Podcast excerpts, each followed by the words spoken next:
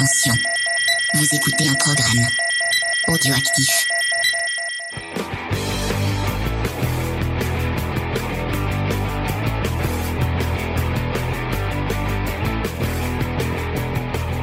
Salut à tous et bienvenue dans Comics Discovery, l'émission qui vous fait découvrir le monde merveilleux et magique du comics. Euh, cette semaine, encore confinement oblige, nous sommes en live sur notre chaîne Twitch. Donc, euh, bah, on dit bonjour à tous les gens sur le chat qui sont là, Schizophile, XP, euh, je sais pas Wizbot. Wizbot, euh, voilà tout ça. Merci. Et des gens connectés qui ne parlent pas encore. Oui, merci beaucoup d'être euh, d'être avec nous. Vous l'avez entendu avec moi, il y a Faye. Salut Faye, ça va Faye? Salut, pour l'instant ça va. C'est peut-être ma dernière émission parce que j'ai mal à la gorge. Ouais, Elle, pense qu'elle a depuis euh, depuis une semaine, elle pense qu'elle a le Covid. Oui, non, mais moi Mais, je euh, suis, euh, je, je le dis, je suis un peu hypochondriaque, donc euh, voilà. Avec nous, il y a Diane aussi. Salut Diane. Oui, salut, ça va? Ça va, ça va. Ça Et va. j'espère que toi ça va aussi. Ouais. Euh, c'est le retour, euh, Ah. le retour de Judas n'est- qu'on n'avait pas vu depuis un petit moment. Salut Judas, ça va Judas? Ça va très bien, et vous? Bon, enfin, un peu à l'arrêt avec ce confinement, et j'étais pas repassé depuis, il me semble. Donc, bonjour à tous. Et bah ça nous fait très plaisir de t'avoir dans l'émission. Je buvais, mais je pense pareil. Et à, à notre personne qui devient de plus en plus, euh, ça devient un, un pilier de cette émission. Ah déjà? Ouais, ouais, c'est mon, c'est mon nouveau MVP. C'est euh, Vincent. Salut Vincent. Ouais, salut, écoute, euh, l'année dernière j'étais pilier de comptoir, cette année je deviens pilier dans une émission de podcast, je trouve qu'il y a du progrès. Et bah c'est très bien, c'est très bien. Je Euh, me sous-estime XP. Qu'est-ce qu'il y a Qu'est-ce qu'il y a Rien. Il a dit que euh, c'est la circulation qui était captée par mon micro et que c'était pas moi qui imitais les bruits d'automobile. Ah. Mais je suis sûr qu'elle est capable Il de me le Mais, faire. mais oui, mais oui, les est- femmes ont de nombreux talents qu'elles cachent et qu'elles utilisent quand il faut. c'est tout. C'est ça. Euh, on n'a pas trop de news à part bon, on a eu un, il y a un, il y a un geek en série qui est sorti sur. oui, euh, sur la série Alias, très très bien. Alias. Et euh, ce week-end, j'ai enregistré le petit récap du, du Mandalorien que James doit monter. Et Ouais. normalement, ça devait sortir demain, mais il a pas monté, je crois. Non, parce que Voilà. j'ai monté, euh, j'ai monté autre chose à la place. Voilà. Euh, je monte la suite euh, de notre JDR sur Warhammer. Oui, bah, excuse-moi, Euh, le Mandalorien, priorité. D'accord, bon, bah, on va passer sur Mandalorian. Je, je- Ah, je y a- pense y a qu'il y aura le plus bébé de, Clifford. il y aura plus d'écoute sur le Mandalorian que sur la deuxième vrai partie que du euh, j'ai regardé les écoutes, il y a, ça pas, on a eu pour l'instant 47 écoutes, il n'y a pas grand monde intéressé par Ouais, ce mais c'est super. un petit. Mais c'est parce qu'on l'a, pas trop partagé en plus, je l'ai même pas partagé sur les Même réseaux moi, j'ai pas osé me réécouter encore. euh, J'avoue que j'ai pas sauté le pas. euh. Ah, vous êtes Mimi, j'ai commencé à écouter, vous êtes Mimi. Ah, il y a des gens qui demandent la Bat News, vous allez, vous allez être contents, elle est, Elle est Elle- nulle. Non, on peut pas dire qu'elle est nulle, elle est spéciale. elle est spéciale, elle est spéciale. Je ne va- ferai aucun va- commentaire. Les, les gens, euh, les gens, les, les gens demandent, donc on va, on va y aller. Euh, donc, on va passer aux petites news et bien sûr la fameuse, la, la génialissime, celle que tout le monde attend, la Bat News. Et euh, saviez-vous Batman a deux oreilles pointues. Voilà. Dire que j'ai galéré cette semaine pour la Bat News, euh, c'est peu de le dire. Attends, attends, euh... on, réclame un générique spécial Bat News. Ah, ouais. voilà, super. C'est la Bat News. Bat, bat, bat, bat News. Voilà, merci. Parfait. C'était merveilleux. Euh, c'est ouais, plus deux. une bad news cette semaine. Euh. Ah non, c'est quand même une belle news. Bah, on, va, on va. C'est un bout. Ouais. Célébrer euh, l'élection de Joe Biden euh, pour euh, vous révéler une petite anecdote autour de Joe Biden de Joe Biden qui m'a fait penser à Batman puisque euh, on va vous demander dans le chat si vous si vous si vous savez est-ce que vous connaissez le deuxième prénom de Joe Biden? Et là petit moment de flottement où euh, bah, le, décalage du, du chat forcément euh, plutôt célébrer la défaite de Trump mais on les deux les deux en Les même temps deux les sont deux en même temps euh, c'est Ah, on a la réponse. C'est au courant, évidemment. Mais XP, il sait tout. XP savait puisque c'est Robinette. Euh, Robinette, mais pardon, tu c'est t'es trompé, il y a, y a ces deux, ces, euh, ces deux T. euh, Oui, c'est version féminine. Ouais, mais c'est plus drôle robinet encore, ça aurait été bien. Non, il s'appelle, il s'appelle Robinette. Moi, ça m'a fait penser à Robin, et je me suis dit, bah, j'avais pas de bad news. Voici. Et bah si, il y a la robinette dans euh, le, le Batman de. C'est de vrai, Frank dans le. Batman de Frank Miller, il y avait Ouais. la Robinette. Voilà. Mais il y en a une Et autre, il y a eu euh, Stephanie Brown aussi. Il y a enfin Carrie Kelly, celle de, de Dark Knight euh, euh, Returns. Euh, et il y, en a une qui a, vraiment pas duré longtemps, mais qui est dans l'univers canon, me semble-t-il. C'est euh, Stephanie Brown, mais alors, je crois qu'elle a même pas Et duré Stephanie un. Brown, c'est pas une bad girl? Euh, je crois qu'elle a commencé comme une euh, comme une robinette. Et euh, Ah, ok. si je dis une bêtise, il faudra pas hésiter, bien entendu, à me corriger. C'est Marty qui te l'a dit. Ah, bah, Ah. voilà. Bah, Bah, ça coucou à parce Marty. que euh, Marty, euh, Marty est un puissant fond de, de culture. hein. Hmm. Puisqu'il est prof d'histoire, donc forcément, il, il- il s'y connaît. Peux-tu rappeler où on peut retrouver Marty? Marty qu'on peut retrouver dans Comics Office. Si vous connaissez pas ce podcast qui s'appelle Comics Office, n'hésitez pas à aller jeter un je, coup je- d'œil. je- je crois que c'est Comics Office. hein. Ouais, mais après, après le nôtre, parce que le, le meilleur podcast euh, comics, le podcast de référence, c'est Comics Discovery, bien sûr. Pourtant, il ne peut pas y en avoir deux. Ne peut en rester qu'un Ouais. comics de référence. Il ne peut en rester qu'un. En plus, nous, on est team Christophe Lambert. Ouais. Et oui, ah oui, c'est vrai. euh, Eh, ah, tu chantes le générique de la série, mais dans la série, ce n'est pas Christophe Lambert. On le voit au début, mais après, c'est son cousin, c'est Duncan MacLeod. Attention. Vous avez vu cette Et imitation qui ont sorti très très belle imitation. très Merci. belle imitation. Et, euh, et on reste dans le dans le comics puisque Christophe Lambert apparaît dans Ghost Rider euh, de sachez-le. Oui, bah nous, on aime beaucoup Ghost Rider 2. Je sais Ah. qu'XP l'aime bien aussi. XP donc. il est, très Team Duncan. Ah, mais il est très bien, ce Duncan MacLeod. hein. Moi aussi j'aime bien Duncan MacLeod. On l'aime bien Euh, aussi. Et c'est Christophe Lambert, c'est Duncan Non, c'est pas Duncan. C'est Connor C'est MacLeod. Connor, effectivement. Du Conan MacLeod. Effectivement, effectivement. Euh, on va passer à une autre news, Oui. les amis. Euh, non, c'est pas ça.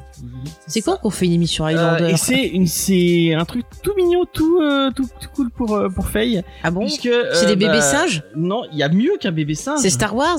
Il y a Ah. un bébé mais c'est pas vraiment un bébé il est un peu il est un peu euh, Ah, c'est bébé. Hellboy? C'est un bébé Ah, ah Amung oui. Unrama C'est trop Euh, mignon, j'ai vu, tu m'as montré euh, l'image. comme euh, je sais pas si vous savez la série Hellboy est finie mais euh, et J'achète. bah, il continue quand même Dark Horse continue à sortir des à sortir des trucs autour de l'univers de BPRD puisque euh, on nous annonce une série ou une mini-série je crois euh, avec Mike Mignola mais d'autres d'autres artistes euh, autour parce que je crois que Mike Mignola il est, il est surtout là pour chapeauter donc une mini-série Billy Hellboy Ah, mais je vais les trop aventures euh, bah, du professeur donc son, son papa d'adoption et du mini Hellboy qui vont aller vivre des aventures euh, Oh Il est aussi mignon que dans le film. Ouais. Ouais. Et euh, donc voilà, si vous aimez bien, euh, si vous aimez bien Hellboy, vous allez avoir des trucs euh, à vous mettre sous la dent. Et ben ça c'est plutôt cool. Moi j'aime bien Tu l'univers de sais, tu sais ma, ma passion pour Hellboy et Ouais. compagnie. Et surtout un mini Hellboy. Il a Ah oui, non, mais quand c'est mini. très joli short. Oui. C'est son essentiel pour dire qu'il est jeune, hein. Bah oui, c'est- je pense qu'à un moment donné, il- aura la même tenue que Donald, là, tu sais, les, les- les jeunes dans les années, euh, Oh ouais, de ouf. les gamins dans les années 40. Allez, eh, attends, il faut faire un crossover avec le petit Clifford. Ah, le petit bébé et se faire j'attends du coup euh. Hellboy chez les scouts. Oh purée. Euh, ça te parle toi, euh, Judas T'aimes bien euh, BPRD, le Macmillan, tout ça euh? Oui, bah oui, forcément, oui. J'en ai pas lu énormément, j'ai dû lire euh, deux ou trois tomes de Hellboy, mais euh, c'est trop trop trop trop bien. Mais même BPRD, c'est vachement cool aussi. hein. Ouais, ouais. Bon, après le film qui a été fait, euh, c'est un peu plus compliqué. Mais moi, sur le coup, ça m'avait distrait. Tu vois, c'était un été, j'avais rien à faire. On l'a vu au ciné, ça passait tranquille. hein. Bon, génial, Après, c'est pas extraordinaire. C'est un peu. Je, je trouve que c'est assez comparable avec Men in Black. Hein. Ça serait sorti à la Hellboy même époque. Hellboy chez les Picaros. Putain. Ah Il y a les Son of Anarchy qui sont passés. Ouais. Ça, Petite référence, car le- l'acteur est le même que Hellboy. Ah oui, c'est vrai. Oh là là. Référence factifiée. Ouais. Diane, Donc, ça te euh, parle euh, Hellboy euh, ou mini Hellboy ou Bah, on en a parlé déjà plusieurs fois, euh, notamment quand on... Qu'est-ce qu'on avait fait? C'était The Goon qui avait fait un, un crossover. Ouais, il y a un crossover Ouais. avec The Goon. Ouais, du coup, voilà, bah, j'avais bien aimé déjà ça, euh, parce que je, je l'avais connu par The Goon, moi, donc euh, vraiment. hein. Voilà, Ah, et, euh, et après, non, j'ai pas encore euh, trop euh, lorgné du côté des purs comics euh, Hellboy, mais, euh, mais, mais je sais que vous, vous dressez des hôtels à, à son effigie, donc Ah euh, oui, euh, clairement, moi je sacrifie des vaches, des chèvres, tout euh, pour voilà. Vive, vive euh, James a incarné euh, l'effigie de de Hellboy, donc euh, voilà, euh, je, je suis euh, mitraillée par Hellboy toute la... à chaque fois que je traîne avec l'équipe. Non, y il y a des deux sous-verts Hellboy euh, chez Egg. Oui, ils sont très beaux, mais je les utiliserai pas pour mettre des verres parce que j'ai pas envie de les abîmer. Ah, Je les prendrai comme ça pour les avoir. euh, D'ailleurs, et euh, que. Oui, vas-y, vas-y, vas-y. Non, je disais juste dans, dans le template que t'as mis en bas à gauche, il y a Hellboy, donc euh, là, effectivement. Euh, mais il y a même, je crois que dans le fond derrière, non, j'ai pas mis BPRD. Si, il y a, si, il y a le logo de BPRD dans le, ben Ah, dans voilà. le fond qui bouge derrière. Eh ben vraiment voilà. euh, à fond dans à fond dans Hellboy. Euh, on va passer à une autre news et une news qui fait un peu moins plaisir, enfin pour moi en tout cas. Euh, c'est Bloodshot 2 confirmé par DMG. Ah oui. Après le, le, le, le succès euh, mitigé de, de Hellboy, pro, de, de Bloodshot, excusez-moi, euh, premier du nom. Donc le film avec Vin Diesel, euh, bah, qui, euh, qui apparemment n'est même pas rentré dans ses frais. Euh, donc je comprends pas pourquoi il continue euh, sur cette lancée. Mais euh, Ah ouais, le, le, le fait que ce soit en VOD, ça y a pas permis de se faire pas non, mal je crois de qu'ils qu'ils sont à il, il- il a manqué 10 000 euh, Oh. euh, et des Oh poussières. là là, on est triste pour Vin Diesel. Il avait fait un film où on sentait tellement d'amour pour lui-même. Oh, quelle tristesse. Donc Mais oui, un bout de shot sans blood, pas mal, pas mal. Contre la moutophobie, pourquoi il y a quoi avec la moutophobie J'ai pas compris euh, ce que disait. Parce que Faye, elle que- disait qu'elle elle sacrifiait des animaux et XP disait Oui. euh, du coup heureusement que tu ne sacrifies pas de moutons. Et Ah, comme mon pseudo je- c'est mouton de poussière. Voilà, je m'en prends toujours. Surtout en ce moment avec les théories du complot, je m'en prends plein la gueule. euh, ouais, les Ah moutons bon qui suivent, les moutons qui mettent les masques, etc. Euh, voilà. Donc je suis contre la moutonophobie. Voilà, sachez-le. Les gens, ils sont méchants. Les gens. Allez, vive les moutons de poussière. Oh là là là, ces gens. Qu'est-ce qu'on disait déjà Et on parlait de Bloodshot. Euh, Oui, donc, euh, qui, qui a vu euh, Vincent Est-ce que t'as vu euh, ce fabuleux film euh, Alors, je crois Ah, que, je crois que c'est. euh, Excuse-moi, Judas. Euh, je, je- je crois que c'est sur Prime. Euh, Ouais, c'est sur Prime, C'est ouais. sur Prime. Après, comme j'ai pas eu le courage, je suis allé comme tous les lâches. Je suis allé sur YouTube euh, et j'ai euh, et j'ai tapé simplement euh, meilleure scène, enfin euh, scène d'action euh, Bloodshot. Et donc j'ai vu le j'ai vu le climax euh, contre son ennemi qui, a un, qui a un exosquelette. Et euh, c'était ma foi fort Pardon. plat. Et ça m'a suffi. Voilà, c'était. Je pense que j'ai vu l'essentiel de ce qui était intéressant. Mais non, tu n'as pas vu l'essentiel, tu n'as pas vu toutes les scènes où notre ami Vin Diesel pose comme ça, en faisant des, des mouvements de tête pour que la caméra capte l'essence de son aura. et de C'était son ce qui avait jeu d'acteur important. hein, tellement. Et de son- Ah oui, non, mais quand il, il plisse les yeux en grognant, mais c'est tellement d'émotion. est-ce que c'est vrai que c'est vraiment un gros mauvais euh, Vin Diesel? Parce que j'avais Ah vu oui, le oui, j'avais vu le reportage là de Kassovitz là sur euh, Babylon AD Ah, et euh, fucking il- Kassovitz. ouais fucking Ouais. Kassovitz et il disait voilà que, que Vin Diesel il voulait rien faire il avait peur de tout enfin c'était vraiment euh, c'était vraiment pas du tout un bad boy comme euh, ses rôles peuvent le laisser penser quoi Bah, en fait, c'est surtout que c'est quelqu'un qui a un gros ego, en fait. D'après euh, tous les, les petits retours qu'il y a de personnes avec qui ça s'est mal passé, apparemment, euh, Il aime bien qu'on l'aime bien.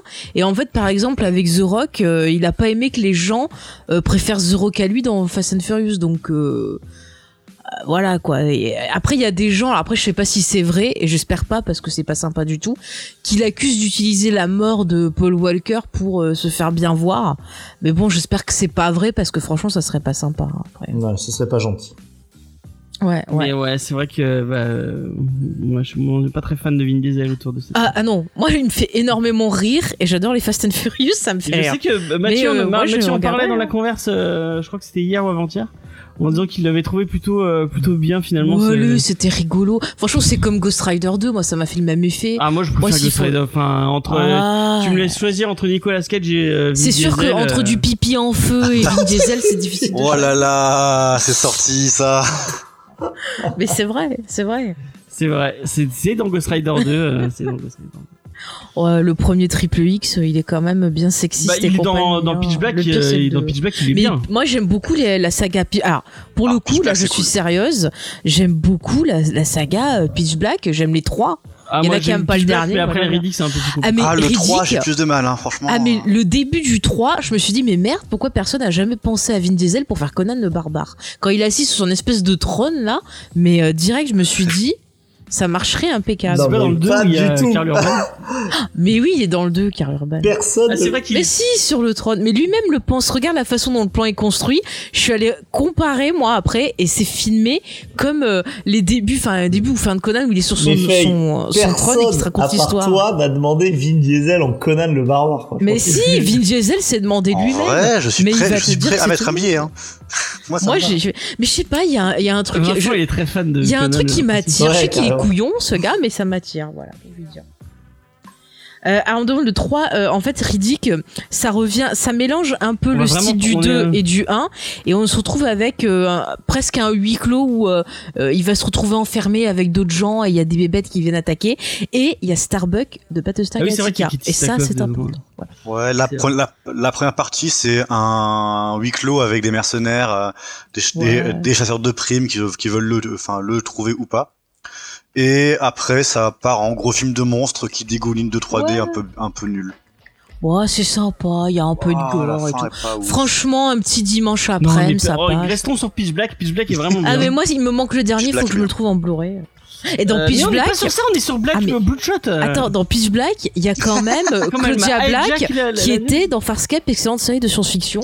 Comme ça, voilà, paf, on parle d'autre chose en que tout cas, si vous Bloodshot. avez pas lu Bloodshot euh, de Jeff Lemire, de Jeff Lemire, euh, allez-y parce que c'est c'est très bien. Euh, et puis lisez un peu de Valiant parce que parce que ça c'est cool et puis ça change un peu de ce qu'on trouve chez DC.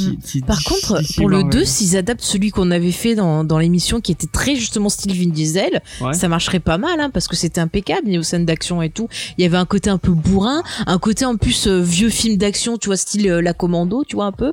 Ça pourrait passer. Hein. Moi, je trouve que ça serait bien de revenir un peu à un côté de film d'action old school, un peu brut de décoffrage. Et Euh, c'est Moi, je- ça me plairait ce- bien, le deuxième ouvrirait sur euh, un univers partagé euh, Valiant. Ah, cinéma. si nous mettent la chèvre qui tire des lasers, moi j'achète direct. Vin Diesel et une chèvre avec des lasers, mais c'est bon. Ça, c'est dans Quantum Mode. Ah ouais, non, mais il faut faire un crossover avec. Hein. Peut-être du Harbinger, peut-être du. euh, Non, je m'en fous, je veux la chèvre. Peut-être du XO Manowar, peut-être du Face. euh, euh, enfin bref. Ah non, non, mais la chèvre. Euh, mais je pense que plus personne n'a envie ne, ne miser un seul billet de, dans- sur ce truc, mais euh, pourquoi pas. Voilà, bah c'était la petite news autour de qui a complètement été hijack par euh, par Faye. Ah ouais, moi tu me lances sur Vin Diesel, sur plein de choses. hein, pas. On va passer à une autre news et euh, c'est une news un peu un peu cool. Euh, je pense que ça va faire plaisir à à Faye et à Diane. Ah. Puisque euh, c'est une news que j'ai appelée euh, Marie euh, Genvis, Queen de DC.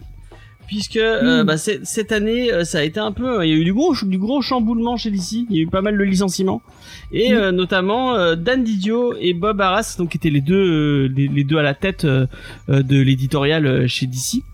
Et euh, c'était euh, Marine Jevis et Michel Wells qui avaient repris temporairement le, le poste d'éditeur in chief. Euh, donc c'était, euh, pour l'instant, c'était plus du, euh, du, en attendant, euh, en attendant qu'on prenne une vraie décision. Et euh, bah, c'est officiel, Marie Jevis euh, va régner sur la distinguée concurrence puisqu'elle est devenue euh, toute seule à la tête, euh, donc éditeur in chief. C'est. Je crois que Jim Lee gère encore le côté artistique, mais tout ce qui est côté scénaristique, ça va être plus de son ressort à elle. Et bah, c'est cool que ce soit une femme qui, soit à la tête d'un gros éditeur comme ça de comics. Je trouve ça plutôt cool. Ouais, carrément, à voir si ça apporte du changement dans le milieu. Ouais. Moi, je, je lui souhaite bonne chance parce que si elle se prend autant de trucs de la gueule que par exemple Catherine Kennedy euh, euh, pour Lucasfilm, euh, voilà, je la plains. parce que dès que t'es une Mm. femme et qu'il y a un truc qui marche pas, c'est forcément ta faute.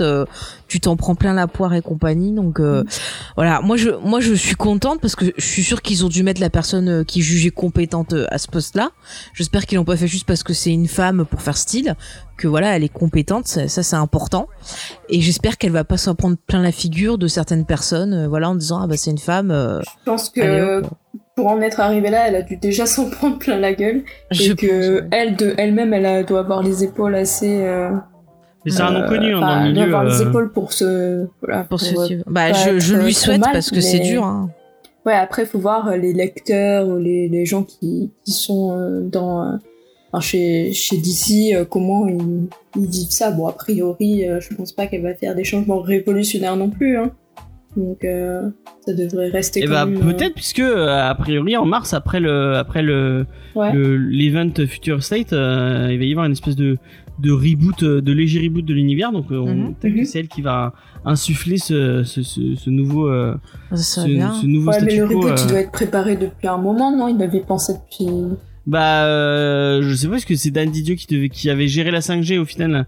Euh, la, la Mm. 5G euh, devient euh, Future State. Mhm. Donc ouais, je sais pas, je sais pas vers quoi ils vont partir. Bah, ça serait bien qu'ils créent des nouveaux persos un peu. Mais euh, Genre c'est elle qui, qui, qui gérait tout le côté, euh, bah, et les, les bouquins que qu'aime bien euh, Judas notamment, euh, le- l'aspect. euh, attention, je vais dire le, le mot qui fâche, mais euh, c'était le, le nom du label, donc forcément euh, le, le côté graphique novel euh, teenage, donc euh, avec. Il a dit lui-même. Il a ça dit- mal. Alors, alors, mal alors, je vais citer James.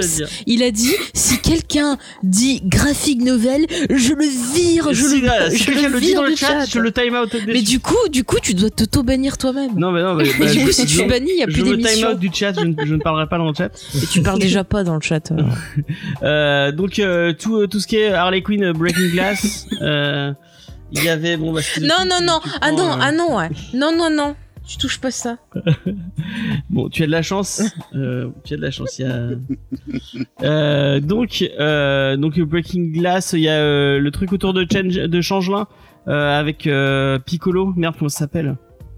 Euh, Enfin, vous voyez, tout c'est c'est le truc Urban Link euh, euh, en en VF chez Urban. Donc c'est- elle, elle gérait avec euh, avec Michelle Wells, elle gérait ce, cet aspect-là et du coup maintenant elle va gérer un peu tout tout. Euh, donc voilà, c'est plutôt une bonne nouvelle euh, et et voilà, je pense qu'on va passer à, à autre chose, à moins que vous ayez quelque chose à dire Eh bien, bonne, euh, bonne chance. On peut lui souhaiter que Bah ça. ouais, voilà. ouais, Bonne c'est chance. bien, Carrément, carrément. On peut lui souhaiter. est curieux, quoi. c'est bien. Pourquoi il est mort de rire? Pour rien. Euh, on va passer à une autre news. Et euh, bon là c'est un peu une news triste puisque euh, attendez je vais reprendre ma feuille de news pour avoir les, les chiffres exacts.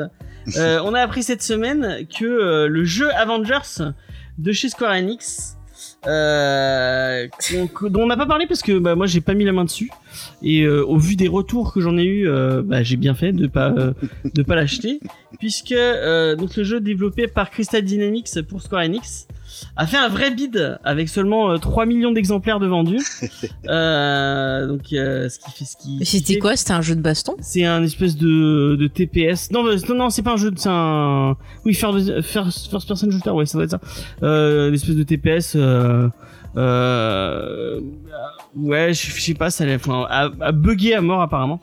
Et euh, bah, ils ont pas réussi à, à, à, à revendre, à vendre assez pour rembourser ces 190 millions de budget. Euh, donc ce qui fait pas mal. Et euh, selon certaines sources, le jeu ferait perdre à la firme entre 48 millions et 64 millions de, de, de dollars. Putain. Donc euh, bah ça fait pas. Apparemment ça fait plaisir à, à, à Judas.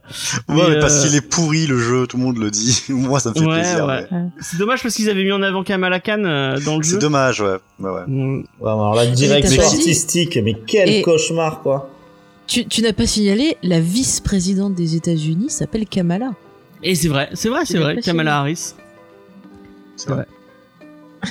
Et apparemment, ça, le, le, le jeu, j'ai vu deux trois trucs critiques qui disaient que le jeu était bourré, était bourré de bugs, qu'il y avait zéro contenu. Ils ont essayé de surfer un peu sur euh, bah, le Spider-Man de Sony, qui, a- qui, lui a vraiment bien marché. Et Ah, mais parce que ça, mais parce que c'est un bon jeu. ouais, Mais c'est vrai que le Spider-Man de Sony, moi, je l'ai- plutôt apprécié. Il est vraiment, euh, il est vraiment sympa. Euh, mais pour le coup, euh, euh, celui-là, il a l'air vraiment, vraiment, le- vraiment naze. Peu d'images que j'avais vues, ça m'avait pas donné envie. Au départ, je pensais que c'était un jeu pour mobile en fait. Bah, ça aurait, bah, en fait, ça en a l'arch- euh, l'architecture apparemment, vraiment, hein. avec beaucoup de farms, des quêtes un peu ultra répétitives, et des, enfin, des, des trucs à débloquer avec, avec beaucoup d'heures, etc., ou bien en payant. Enfin, c'est le truc euh, pff, vraiment euh, le jeu à l'ancienne, quoi, euh, dont personne n'a envie. hein. C'est dommage, un petit jeu de baston, ça aurait pu être sympa, genre euh, Avenger euh, versus C'est Avenger. vrai qu'on a, on a jamais eu de. va- Ça pourrait être cool en plus. Un, Ah, il y en a je eu, hein. Moi, je me rappelle, il y avait des jeux ouais, X-Men, des vieux, euh, des vieux jeux bah, les, rétro. euh, euh. il y avait Marvel Les versus Capcom Capcom, versus, euh, euh, ça. voilà. Ouais, il y en Ouais, a c'est vrai, même les eu, Marvel versus euh, Capcom. il y en a même eu qui était un peu plus confidentiel. Moi, je me rappelle sur à l'époque la PlayStation 2, me semble-t-il, un jeu qui Ouais. s'appelait euh, Rise of the Imperfect, où euh, bah, t'avais euh, le roster un peu Avengers plus euh, Spider-Man contre euh, des Mhm. mecs qu'ils avaient inventés pour euh, pour l'occasion. Euh, le, le- le jeu était le jeu était sympa. Enfin, il y a eu quelques quelques petits trucs qui étaient euh, qui étaient rigolos quoi. hein. C'est des jeux de baston pur là, non? Là, c'était un jeu de baston pur. hein. Celui dont je te parle, c'était un truc de, de baston pur. Si les auditeurs veulent le chercher, ils, ils tapent Marvel Rise of the Imperfect et ils, ils vont Mm. voir qu'il y avait une direction artistique qui était justement très axée sur le sur le cinéma de l'époque. Donc, on devait être dans les années euh, 2000, euh, avant, un peu avant 2010. Donc euh, Mm. c'est euh, vraiment voilà les Wolverine un peu street. Le costume de Spider-Man ressemble beaucoup à celui de, de Sam Raimi. Ça fera plaisir à, à, à Faye. Euh, voilà, c'est- Oui, bien sûr, ça me fait très plaisir. Tu, tu es contente Oui, très contente. Eh ben tant mieux. Mais moi, je me rappelle franchement le jeu de PlayStation. euh, bon, moi, j'avais fait des jeux de PlayStation 1 où c'était bah voilà un jeu carrément X-Men. euh, je me demande même s'ils avaient pas fait un X-Men, euh, tu vois, versus des persos Street Fighter ou un truc comme ça. Si, si, bah si, le Marvel. Il y a un, le, oui, dans les Marvel. Oui, mais y t'as d'autres il y a persos. Children of the Atom aussi. euh, Oui, celui était très bien celui-là aussi. Et il me semble qu'il n'y en avait pas aussi sur. euh, alors peut-être que je dis une bêtise, mais sur Super Nintendo. Là je crois pas. Euh, ouais, peut-être, oui, peut-être. Oui. Je sais Si, pas. t'en avais, mais pas en jeu de baston. T'avais un jeu X-Men. Bah, t'avais Spider-Man et X-Men euh, qui étaient qui étaient ensemble, un jeu avec la, une difficulté absolument ignoble, euh, qui, qui qui qui était sur Super Nintendo. Et après, il y a eu quelques beat'em up. Il y avait même l'arc euh, Oui. pour les fans de Spider-Man. Il y avait l'arc euh, Maximum Carnage qui euh, qui était sorti. Ah oui, c'est vrai, oui. Sur Super Nintendo. ai- ai- ai joué à celui-là, ouais. Mais il n'y avait pas un jeu euh, style comme le jeu des Tortues Ninja, mais avec des persos X-Men, où t'avais Si, oui. plusieurs persos, tu pouvais Si, si, changer. si, si. euh, Si, je m'en souviens de ça, oui. ça On me dit quelque chose. Alors, je sais plus sur quelle plateforme c'était. Je Ouais. me rappelle avoir testé un jeu comme ça. Après, c'était peut-être en arcade. Je sais plus. Les automobiles, on dirait qu'elles ont la. Mais waouh. XP, XP, XP, XP. Oui, Excusez-moi, les blagues de caca, ça me fait rire. Euh, bon, on va passer à une autre news. Mm. Euh... Et qu'est-ce que c'est après? Ah oui, ah oui, oui, oui, oui, effectivement, effectivement. C'est, euh, on avait parlé un peu, euh, on en avait parlé un peu au- au- il y a, il y a quelques, il y a quelques mois. C'était que Marvel avait récupéré les droits de à Dark Horse des licences autour de Alien et de Predator. Pour l'instant, on n'a pas de série d'annoncer. Il y a juste eu deux trois, euh, deux trois euh, covers, euh, variant cover avec euh, un lien euh, variante et l'univers Marvel. Euh, mais euh, ils ont annoncé euh, cette semaine un omnibus intitulé, intitulé Predator The Original Years. Euh, donc un Magnifique accent américain. De quoi? Oui, effectivement, merci beaucoup. Euh, je, je te remercie de le souligner. Ah, de rien, parce que je suis toujours impressionnée, parce que moi, je l'aurais mal dit. C'est méchant. Ah non, c'était pas méchant, moi, je l'aurais plus mal dit que toi. Euh, et donc un gros omnibus avec euh, autour du euh, de l'alien à dreadlocks euh, préféré de Faye. De quoi. Predator? Oui, oui, faut Predator avec Ah. plein de séries de Predator. J'ai j'ai pas noté parce qu'il y a vraiment plein de séries différentes de de, de plein de périodes différentes. Mhm. Bah c'est cool qu'ils ressortent euh, qu'ils ressortent les vieux récits autour de Predator. Ouais, Moi j'en ai jamais vu euh, encore du Predator donc je ne sais pas. Moi, ce que le ça peu vaut. que j'ai lu, c'était pas. Enfin, ça m'a pas marqué plus que ça. Et bah peut-être que c'est l'occasion euh, de découvrir euh, Ouais. euh, en VO cette fois euh, donc un peu de Predator. Je Mhm. sais pas si ça va suivre euh, en VF. euh. Bah, sachant que c'était plus proche euh, Predator de un peu plus proche de l'univers DC parce que je- il me semble qu'il y a eu quelques histoires alors il y a le- l'espèce de fan film là de que James D- enfin pas la société la Bat in the Sun ou Predator contre Batman mais il me semble qu'il y a eu des comics Oui, aussi mais ça de- existe en Il y a eu les comics. il y a des, comics- des ouais. Mais Oui, j'ai oui. rien contre Bat in the Sun, hein, c'est juste que moi les concours de beats c'est pas trop mon truc, c'est tout. hein. toi t'aimes Euh, pas euh, euh, t'aimes pas ça toi Non, je ne mesure pas ma. Je, non, je sais pas, c'est pas mon délire. Euh, je- Bah écoute, on t'invitera avec Vincent, tu verras, c'est très sympa. ouais ouais non on, on fait ça Attends. régulièrement le mercredi généralement Entre, entre, entre Vincent? D'accord. J'ai assumé cette blague à peu près deux secondes, puis après c'est bon, j'ai honte. non non non non garde-la elle était chouette Euh, donc voilà, est-ce que c'est, est-ce que Vincent tirait vers un omnibus euh, Predator ou pas du tout? Euh, franchement, ouais, ce genre de truc, euh, ouais, honnêtement, en plus, moi, Predator, j'avais adoré, puis j'avais surtout aimé, contrairement à beaucoup de gens, bon, j'adore le 1, mais j- j'aime beaucoup aussi l'espèce d'univers étendu qui est, qui est évoqué dans le 2. Je vous parle pas d'Alien versus Predator, mais dans le, dans le Oui, 2. oui, avec euh, de, de Danny Glover. Avec aussi, Danny Glover, je, Danny Glover, je le Mm, trouve enfin excellent euh, dans, dans dans ce film. Et euh, le truc, c'est que j'aimerais bien euh, lire du, du Predator. Et bientôt, par contre, je pense que ça sera plus intéressant que ce que va en faire Marvel, puisque je vous annonce, je prédis le futur en vous disant qu'à un moment donné, il va y avoir un alien, enfin pas un alien, à mon avis, oh les deux, Alien Predator plus le symbiote, parce qu'en plus c'est la mode des symbiotes. Donc il Ah va y ouais, avoir une, créature symbiotée, à mon avis, qui devrait pas tarder à arriver. Serait Il y a de l'idée. Et, et, et si le symbiote, il possède un prédateur ou un terminator Ah, pourquoi pas Tiens, un symbiote alien, euh, ça va être, euh, ça va être dur de battre un xénomorphe. euh, Ah, symbiote. le truc ultime. Euh, et oui, et Danny Glover, les rôles lui vont comme un gant. Oh, mais c'était. C'est C'est magnifique. c'est quand il n'était pas encore trop vieux pour ces conneries. Ouais. Euh, voilà. Il a toujours été vieux, Danny Glover. en vrai. C'est pas vrai. Euh, Diane, toi, ça te, ça te parle du, ou pas du tout euh, Predator, Alien, tout ça? Elle est jeune, elle a pas vu encore. Alors j'ai un peu suivi un stream sur Alien Isolation, j'ai eu envie de mourir parce que ça me faisait trop peur. euh, et sinon euh, j'ai vu juste le premier Alien et d'ailleurs j'ai l'affiche euh, dans la chambre de mon frère là juste devant moi, elle est merveilleuse. Ah, Et, euh, mais sinon euh, non après je, enfin je me suis pas spécialement plus intéressée à, à cette saga, j'en ai, j'en ai trop à rattraper les gars. Enfin à un moment faut que je fasse des choix. Mais euh, mais par contre ouais non euh, ça peut être sympa, enfin euh, peut-être un jour, un jour. Peut-être un jour. Quand Il y j'aurai vu dans la passe miroir et Dans Predator, oui, pas dans. Alien. Oui, mais dans, dans Predator. Ah oui, Schwarzenegger dans le premier.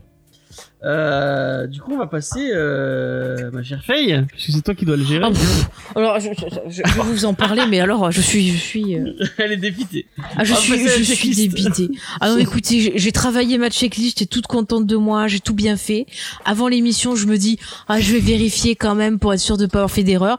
J'arrive, et voilà dit pas que toutes les sorties du 12 novembre de, de, de chez Monsieur Panini, eh ben, ça a tout disparu. Eh, XP, arrête de faire de la pub pour d'autres gens dans le live, euh, s'il te plaît. Ah non, il parle de Christophe Lemay. On s'en fout de Christophe Lemaire.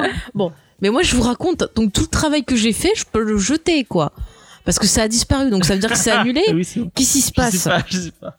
Parce que bon, je vous fais quand même un petit résumé de ces sorties, parce que, que je l'ai pas noté pour rien. Le 12, on avait quand même du, du Avenger Defender Tarot, où il y avait Namor et ses amis, les Avengers et les Defenders qui se battaient contre Diablo. Ça avait l'air sympa. On avait du Conan le Barbare de 78, avec des, des récits sympas et en plus des inédits qui n'avaient pas été réédités euh, depuis leur sortie dans les années 70. Ça aurait pu être sympa. On avait du Deadpool, on avait du Docteur Afra et euh, du euh, du Vador quand même. Euh, on avait euh, une version un peu plus collector de Spider-Man, histoire d'une vie, euh, qui devait ressortir avec des bonus. Ah Ah oui, ouais, c'est ça, vrai, le dos toilé. C'est trop dommage, ça. C'est c'est la sortie que j'attendais, voilà. hein, carrément. Voilà. C'est, c'est ça, ça, ça, ça énerve. On avait du Venom, euh, la naissance du mal, qui vous permettait de découvrir les origines de Venom, apparemment. Moi, j'avais tout noté. Écoutez, qu'est-ce que je veux dire? On avait du Walking Dead avec une histoire euh, un peu inédite qui était écrite par Brian K. Vaughan. Ah, quand même, c'est pas n'importe quoi. Moi, je dis, on avait la Genèse mutante euh, de Monsieur Clermont euh, qui est à 28 euros, qui est très très bien. On avait le Phénix Noir, pareil, pour 14,95 euros, qui était très très bien. On avait, alors, du, même les sorties chez euh, tes amis là qui est d'Italienne, Alien Apocalypse, ça a disparu aussi. Ah, Vestron. Voilà. Donc, écoutez, moi, je je sais pas. Elle a jeté, elle a jeté sa feuille de dépit. Ah voilà. Par contre, par contre, euh, alors attendez, parce que je me suis trompée de feuille. Par contre, alors les sorties euh, de chez vos amis, euh, de chez Urban, donc ça sort vendredi. Apparemment, ça s'est maintenu. Donc vous aurez du Harley Quinn, enfin Harley et Ivy pour 15,50€, écrit par deux femmes, en plus deux autrices, enfin une autrice et une dessinatrice. Donc c'est pas mal. Et en gros, ça raconte l'histoire de Harley qui retrouve sa best friend Ivy, mais celle-ci, elle a changé, euh, elle a l'air un peu méchante. Alors du coup, elle sait pas quoi faire. Est-ce qu'elle va rester amie avec elle ou ennemie? On ne sait pas. Bon, pourquoi pas, ça peut être intéressant. Euh, vous avez l'intégrale de Injustice année 1 pour 35 euros qui doit sortir. Bon, voilà, ça après, vous savez, Injustice, on n'est pas très très fan ici. Non, on Voilà, n'aime pas surtout euh, James, Tom Taylor. si tu veux. Et puis, il y avait le tome 2 de Wonder Woman, Guerre et Amour. Alors, j'avais pas lu, mais ça m'intéresse parce qu'on a la créatrice de Miss Marvel, donc, qui écrit dessus. Donc, euh, moi, ça m'intéressait pas mal. Donc ça apparemment c'est maintenu. Voilà. Pour le reste, écoutez les enfants, euh, moi ça a disparu de mes listes, donc je ne peux pas vous dire si ça sort vraiment ou si ça a été reporté. Je n'ai pas euh, d'autres infos parce que j'ai découvert ça juste avant l'émission, la disparition de tout mon travail. Donc euh, je, je suis désolée pour cette checklist. Voilà les enfants. Je peux pas vous dire plus. Hein. Mais on te comprend, on, on te comprend. Ah oui. euh. Non mais la, la France réclame des réponses là. On veut savoir c'est- où c'est passé. ils, ils, enfin, ils attendent de voir ce que le gouvernement annonce euh, pour. euh, pour euh, Qui c'est que t'as banni Mais personne, on Ah, expliquait bon. à XP, de toute façon, le- XP qui s'en va, que tel un lâche, donc. euh, Comment ça il de- s'en va Y a Oh. pas de problème. On pourra plus parler de Buffy dans le chat. C'est Mhm. dommage. Alors que. alors, merci, euh, merci Alpen, euh, Alpen Yeti. Oh mon quel, quel, quel, donc Yeah, trop grand, cool. Grand Alben. modérateur de chez de chez Grog. Et euh, et Barkan, merci beaucoup pour ces nouveaux follow. Euh, c'est c'est très gentil de votre part. Oui. Oui, salut Voilà. Barkan. Et je suis désolée encore une fois pour cette checklist. Euh, et euh, bah ouais bon bah Parce on que saura Conan pas les- les c'était sorties. bien, il y avait des vieux trucs que j'avais lus qui étaient bien. Et puis bah ils ne sortent pas, voilà. Je suis très triste. Et je- et c'est Urban qui a annoncé qu'ils attendaient un peu de voir les, les ce qu'il y avait comme Oh. sortie. non? Je On pense que c'est aussi l'idée de essayer de donner leur chance aux bouquins dans le sens où quand ils sortent uniquement pendant le confinement, euh, ils vont, enfin il y a les acheteurs compulsifs qui vont y aller, mais ça va pas attirer des nouveaux clients. Les nouveaux clients ils vont pas venir acheter des trucs qu'ils connaissent pas puisqu'ils les connaissent pas. Donc euh, du coup je pense clair. que c'est aussi une histoire de d'essayer de donner leur chance à certains titres qui, bah voilà comme tu disais, des choses qui sont vraiment bien, qui valent le coup. C'est dommage qu'elles passent un peu inaperçues à cause du confinement. Et on fait un grand coucou à Grogbeer qui vient de passer de follow Coucou Grog la, chi- la, la chaîne. Merci beaucoup. Avec une merveilleuse emote qui vient de chez Ibuprofen. Ouais. Ah. Euh, donc voilà. Bah euh, merci merci Faye pour cette épisode. Voilà. On va passer à la review. Oui, la Euh, review, c'est La moi. review. Paf. Euh, bah non parce qu'on va commencer par euh, Ah. Par euh, notre cher Judas qui va qui va nous présenter. Chris Présenter euh, Chris Ware. Chris Ware. Vas-y. Chris Ware. te Ware, Ware, euh. On va dire Ware, Ware. Ware, Ware, comme tu veux. Donc Chris Ware, c'est un euh, auteur euh, de bande dessinée américain de 52 ans. Donc il, parce qu'il est né en, en 1967. Je sais pas pourquoi, mais enfin, je trouve plus parlant de, de, de, de dire les âges des gens plutôt que l'année où, où ils sont nés. Moi, ça me parle absolument pas quand on me dit il est né en 87, il est né en machin, etc. Par contre, tu me dis 52 ans, j'étais ok, c'est bon, je vois le type. Non, pas du tout. Euh, donc, il est né dans la plus grande ville du Nebraska, qui est au- un État au centre des États-Unis, qui a voté à 59% pour Trump aux élections de la, de la, de la- de la semaine dernière. Ah, Yes. Euh, gros travail de recherche hein, dans l'émission. Donc c'est donc euh, c'est bah, c'est dans cette ville donc c'est euh, Omaha euh, qui sert de décor aux histoires de son dernier livre de, de- de son, de son dernier livre dont on va parler. Ne spoil pas, c'est moi, c'est ma review après. Oui oui oui j'en parle. T'inquiète je te spoil pas trop. Mais depuis 1991 Chris Ware vit euh, dans la banlieue de Chicago ou ailleurs je vais, je dire non? Bref, il a grandi donc dans une famille de journalistes et d'éditeurs de presse, travaillant pour le journal euh, Omaha World Herald, dans, euh, donc dans des catégories de cartoons et de comics. Donc de ce fait, Chris Ware est en contact très tôt avec le monde des dessinateurs d'art. Il fait ses études à l'uni- à l'université du Texas ou le, ou le Texas autour de la peinture et des techniques euh, d'impression, complété par du cinéma, de la vidéo et des sculptures mécaniques. Alors j'ai vu sculpture méta- euh, métallique, enfin mécanique, sculp- sculpture mécanique euh, sur sa page Wikipédia. Je ne sais absolument pas ce que ça, repre- enfin, ce que ça couvre, mais voilà, il a fait de la sculpture mécanique. Il va ensuite étudier à Chicago les techniques d'impression de la Art Institute of Chicago, mais il finit pas son master et en vrai on s'en fout.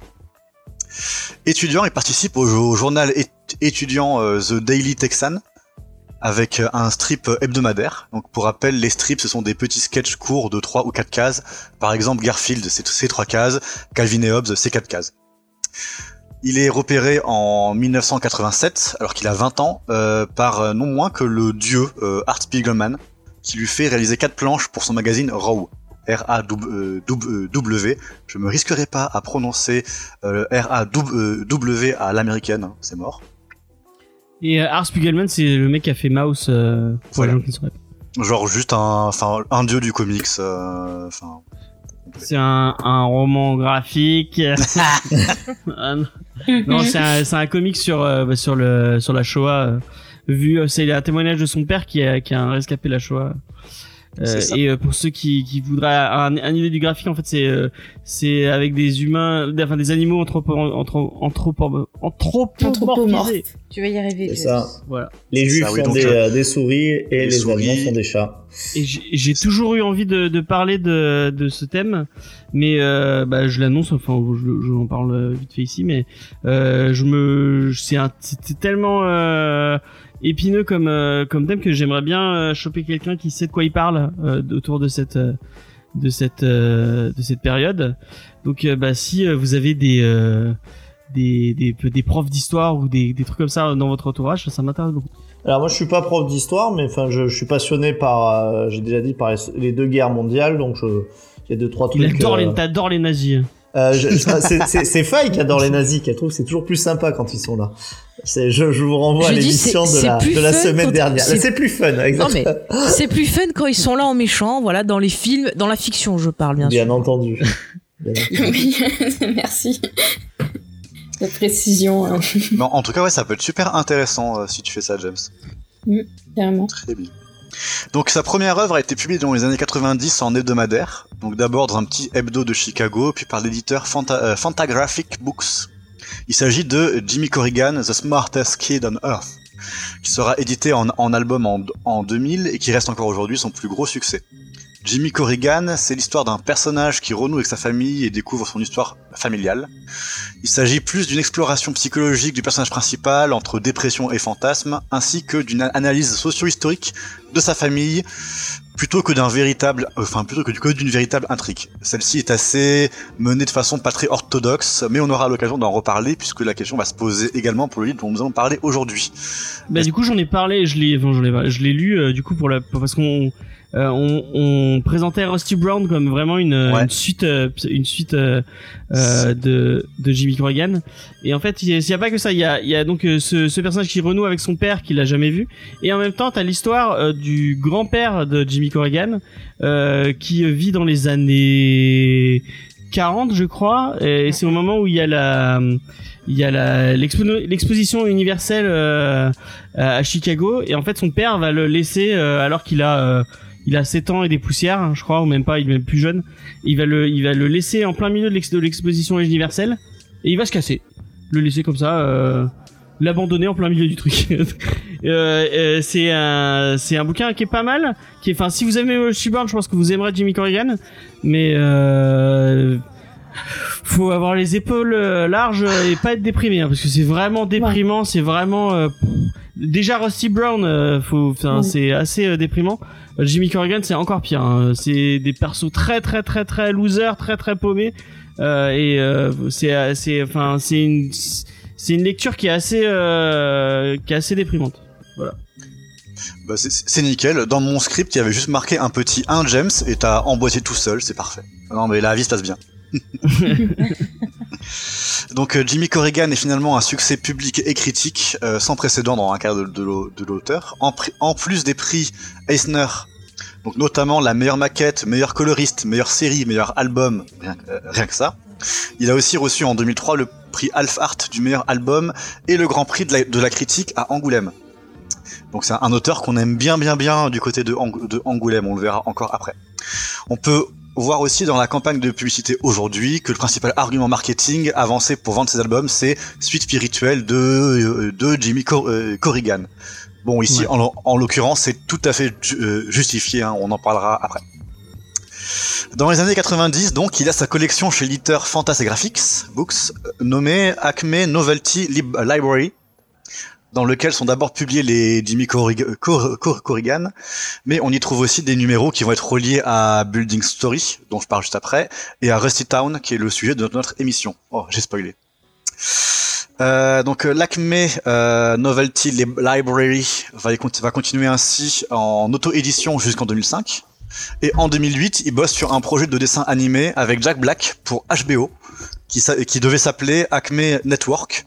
Donc la série devait être une, un- une série de courts-métrages allant de quelques secondes à 5 minutes, mais le projet a été abandonné la même année. Ça aurait pu être assez bizarre. En 2012, il publie enfin Building Story chez l'éditeur Panthéon. C'est une œuvre en 14 livrets au format et type variés qui traite de la vie de plein de personnages qui ont pour point commun d'habiter le même petit immeuble de Chicago. La narration prend un parti pris plus radical que dans Jimmy Corrigan puisqu'il n'y a pas du tout de lien chronologique explicite entre les différents livrets et c'est le lecteur qui doit faire le travail de construire la na- narration en assemblant ces petits bouts. Donc plusieurs fragments de Building Story avaient déjà été publiés dans sa collection, ainsi que diverses autres publications, mais il y a aussi du contenu inédit euh, dans cette édition-là. Donc encore un succès critique, puisque des récompenses de meilleur... euh, Attends. Récompense du meilleur roman graphique Euh, meilleur auteur, meilleur J'ai- lettrage et meilleure maquette une au Eisner. récompense de. J'ai pas entendu une récompense. Pourquoi Non, non, je veux pas le redire. C'est faire bannir euh, de l'émission. euh, c'est le terme officiel de la récompense au pas. Eisner Award. C'est pas moi qui choisis. La récompense s'appelle meilleur roman graphique. Je sais pas moi qui le dis. Ah, meilleur roman graphique. Et en plus, c'est un terme qui a été inventé par Eisner. Euh, euh, le- Eh ben alors, qu'est-ce que tu critiques ce monsieur Eisner, toi? Je critique pas Monsieur Eisner, hein, je critique juste. Euh, bah, Si, en- si, d'ailleurs, tu as critiqué, on- j'ai on- entendu. on- je, si, je- si, si ça dérange pas, euh, Judas, on va faire une petite digression. Ah non, c'est bon, moi ça me que, dérange. euh, euh, je tiens à remettre, euh, à remettre les, la, la- le, le clocher au milieu du village parce que on a eu un petit débat euh, sur YouTube avec euh, avec euh, un, un auditeur dont j'ai oublié le j'ai oublié le, le pseudo, je suis désolé, euh, qui râlait à propos de justement de ce de- que, que je râle à propos de ce terme. Et euh, donc pour moi, euh, roman graphique, c'est vraiment euh, un terme donc qui, à l'époque où euh, où Eisner l'utilise, euh, vraiment c'était pour euh, parler de de BD en fait qui qui euh, et elle a été publiée d'un coup. Euh, contrairement à euh, bah, au, au BD normal pour euh, enfin aux comics à l'époque qui était publié en petits chapitres en issues là le roman graphique c'était vraiment pour parler d'un truc euh, qui était formé comme un tout c'était pas c'était pas juste ah de la BD pour adultes Ouais. c'était vraiment ça le, le, le, le délire Genre un pavé, quoi. ouais voilà Après, Ouais, j'ai ok. suivi, le- j'ai suivi un petit peu votre échange sur YouTube. Faut quand même dire que le, enfin le- l'auditeur, euh, encore une fois, qui m'excuse parce que j'ai- pas son nom en tête. Enfin, il, il avait quand même des arguments qui étaient posés. C'était pas une foire d'empoigne, au oui oui contraire. oui C'était. oui, oui euh, effectivement mais j'expliquais j'expliquais euh, mon point de vue mais il, a- il avait pas l'air d'être euh, ouvert à, à, à changer d'avis tout Non, mais il le euh, disait, il le disait qu'il te ferait pas changer d'avis, euh, toi, toi non plus d'ailleurs. Euh, Ouais, mais c'était, c'était quelqu'un qui avait un point de vue, ouais, qui, enfin, qui était en tout cas euh, assez érudit sur la question, même si, euh, même si je pense que la, la, la différence en fait entre entre vous deux est, est irréconciliable. Euh, mais su- juste sur un terme, euh, sur un terme, c'est pas finalement, c'est pas très très grave, je pense. Ouais, effectivement. Et donc moi, pourquoi euh, je suis vraiment remonté euh, après après ce terme, c'est parce que c'est un terme qui est devenu complètement galvaudé maintenant et qui est utilisé par beaucoup beaucoup de gens qui disent, euh, qui, enfin, qui utilisent le terme de roman graphique pour dire euh, un peu tout et n'importe quoi. Genre, ah, j'ai lu Watchmen, euh, c'est un roman graphique, alors que Watchmen n'est pas du tout un roman graphique. Euh, et en fait, c'est devenu le terme pour la BD adulte entre guillemets, la BD plus indé. Euh, et en fait, euh, ben, c'est des gens Ouais. qui n'assument pas de lire de la BD et qui se disent ah mais la BD c'est pour les enfants, c'est des petits Mickey. Moi, je lis pas ça, je lis des romans graphiques. Et moi, je trouve ça vraiment, euh, euh, euh, bah, en fait, au final. euh, et euh, et on, dans le débat qu'on avait avec sur, avec le avec cet auditeur sur YouTube, il disait ah oui mais c'est comme si tu disais euh, tu tu tu des enfin c'est comme si tu disais pas que le manga c'était un manga que machin enfin pour moi moi je je je, je milite pour qu'on se dise que de toute façon qu'on lise du comics du franco-belge du manga de toute façon on lit de la BD Non mais Point. James, ce qu'il faut dire, attends, excuse-moi, ce qu'il faut dire, c'est que manga, c'est une façon de dire le mot BD euh, au Japon. Euh, le, le, tu vois, comics, c'est une façon de dire le mot BD euh, aussi, euh, enfin, euh, en, en- aux États-Unis. C'est juste des langages différents et il faut. oui mais c'est devenu que- des, c'est devenu des étiquettes Ouais, c'est devenu des des étiquettes. trucs. Mais moi, je sais que en fac, j'avais suivi un cours de, de BD et le premier cours, le prof nous avait dit voilà comment on appelle euh, le, ce terme-là, c'est-à-dire d'avoir euh, le dessin et du texte. Voilà comment c'est appelé dans tous les pays. Euh, et ça veut dire la même chose. Et il dit au final, c'est un grand tout. Et c'est vrai que j'avais trouvé cette Oui, mais approche de plutôt qui intéressante. disent ah mais moi je lis je lis pas de comics je parce que le comics Mais pas ça, c'est pour eux c'est tu non vois mais James, ça c'est autre chose. C'est une question que les gens ont du mal à assumer euh, bah, ce qu'ils aiment parce que ça, encore une fois, c'est un problème sociétal. C'est-à-dire que euh, pendant un moment, tout ce qui est pop culture, on avait tendance à te rabaisser ça comme n'étant pas quelque chose de culturel, étant quelque chose d'inutile et de gamin. Donc c'est vrai que pendant un moment, euh, il y avait des personnes qui avaient du mal à assumer euh, de lire des BD, euh, de jouer aux jeux vidéo, de regarder des séries ou des choses comme ça. Maintenant, heureusement, ça change. Mais après, bah voilà, il y en a qui aiment bien conserver ce thème-là. Moi, franchement, je vais te dire, je m'en fous. Le plus important, c'est qu'on prenne du plaisir à lire et que ces gens-là, ils lisent et qu'ils s'ouvrent. Et que c'est peut-être que comme ça, après, ils vont s'ouvrir s'ouvrir et qui diront bah peut-être moi, plus ce mot ça que- continue à m'énerver. Et je Mais toi, de toute façon, tu je n'as pas d'âme. l'a continuerai à militer sur le fait de dire que de toute façon, ce que vous lisez, si vous lisez un truc avec des, avec des images et du texte, vous lisez du, de l'art séquentiel. Donc c'est de l'art séquentiel, c'est de la bande dessinée. Euh, alors arrêtez de, de vouloir euh, de vous dire ah moi Mais je lis du. Excuse-moi, en disant ça, tu fais la même chose. Non, Tu es bah non, tout parce- aussi répressif. Non, parce que moi je suis pas prétentieux. Laisse et je- les je- gens, je lis- mais- je- Mais je il y a des tout- gens qui, qui le font pas de façon prétentieuse et qui aiment bien ce terme-là. Alors moi C'est j'ai comme ça. Ouais, j'ai retrouvé le nom de, de, de l'auditeur, c'est JC Dev que, que, que je salue Ouais, au voilà. passage. Euh, je, je trouvais quand même que vraiment il y, y avait il y avait un échange qui était intéressant. Mais lui, là, il c'était pas du tout prétentieux hein, d'ailleurs. Enfin, moi, je les ressentais pas de ce côté-là. Après, Oui, oui. euh, c'est un débat qui est assez long. C'est vrai que je pense qu'il y a plein de gens qui appellent, hein. qui appellent euh, roman graphique à tort, je trouve, euh, dès qu'en fait ils considèrent presque que c'est bien. Euh, James dit adulte, euh, moi je dirais presque dès qu'ils considèrent que c'est bien et qu'il y a des thèmes qui sont un peu profonds, ils disent roman graphique. Euh, mais ce que nous Après, disait GC peux- Dev, c'était peux- c'était pas du tout de- du côté euh, du côté prétentieux. euh, non, je, je trouvais que c'était c'était assez euh, c'était assez construit. hein. Mais après, moi, je suis désolée. euh, le- Attends, excuse-moi, je t'ai coupé, euh, Diane. Non, non, mais vas-y, euh, je, je prendrai suite après toi. Ouais. Mais après, je trouve que le côté roman graphique, c'est peut-être plus souvent utilisé pour de l'indé que pour euh, des, des titres qu'on va retrouver chez DC ou Marvel. Et les gens ont plus tendance comme ça à l'utiliser pour séparer le côté C'est euh, super-héros du côté euh, non super-héros. de toute Enfin, façon, ce qui- c'est des choses que je vois. Ce qui est hein, chez a DC et chez Marvel, de- c'est pas du roman, du roman graphique, puisque ça, ça le, le terme de roman graphique désigne vraiment quelque chose qui n'est pas sorti. Oui, en- mais c'est en- pour ça que les gens, c'est peut-être en pour fait. ça que les gens vont dire roman graphique pour justement peut-être euh, bien séparer ce penchant-là d'un autre penchant. Et c'est pas grave. C'est comme le cinéma, t'as plusieurs genres. T'as as le cinéma d'horreur, le cinéma policier, le cinéma Oui, mais romantique, et ainsi de cinéma. suite. Et bah oui, mais c'est pareil. Et bah alors, t'as la BD et dans la BD, tu as comics, tu as film super, euh, comics super héros, tu as roman graphique, tu as manga, tu as machin. Accepte-le comme un, un genre. Oui, mais quand tu utilises roman graphique, vraiment, tu, tu distingues entre deux trucs. Quand tu vas voir du, cinéma d'animation, tu vas pas dire ah ben je vais aller voir. Bah, Euh, C'est comme ceux qui, qui, qui, qui font la distinction entre dessin animé et animé. C'est du dessin animé pareil. Oui, bah oui, bah totalement. vrai, mais c'est juste que ça leur permet de différencier entre le dessin animé non japonais et le dessin animé japonais. Diane, c'est- elle voulait, comme elle voulait réagir. Vas-y, Diane. Ouais, ce que je voulais dire, c'est que bah, moi, par exemple, quand je travaillais à Cultura, euh, j'avais euh, un rayon roman graphique. Mhm. Et euh, donc, on avait euh, la centrale de Cultura qui nous disait, bon, euh, parce qu'en fait, on avait des, des, des mini télé, enfin, on avait des téléphones qui nous indiquaient où ranger les choses, à peu près. Et donc, on avait certains, la, la majorité des trucs étaient rangés dans le rayon roman graphique, parce que moi aussi, des fois, je me retrouvais avec un truc, je me disais, ça va où ça? Euh, Et la majorité des trucs, c'était vraiment de l'indé, c'était des gros pavés, c'était des trucs, bah, comme tu dis, qui ont été édités en une seule fois, qui n'ont jamais été prépubliés. Euh, et souvent, c'est des trucs un peu quali, genre euh, avec du papier un peu sympa, une couverture euh, qui change. Euh, c'est des petites éditions ou alors, euh, enfin, il y a, y, a y a un espèce d'aspect différent entre guillemets. C'est des formats aussi différents. Des fois, t'as des, formats à l'italienne. Euh, Enfin, t'as tout ça qui fait que je pense que voilà, ça se distingue entre guillemets de la BD dans le sens où euh, c'est pas euh, les, euh, je sais pas, les Loiselles, la collection des Loiselles chez, je crois que c'est Delcourt, euh, qui, qui, tu vois très bien tous les dos qui sont pareils, euh, voilà, les Tintins, ok, c'est tout pareil. Et euh, je pense qu'il y a aussi ce côté-là, voilà, c'est un peu objet, euh, objet livre, tu vois, que tu vas avoir. Tu vas, ça va te faire plaisir de l'offrir aussi parce que c'est souvent assez joli.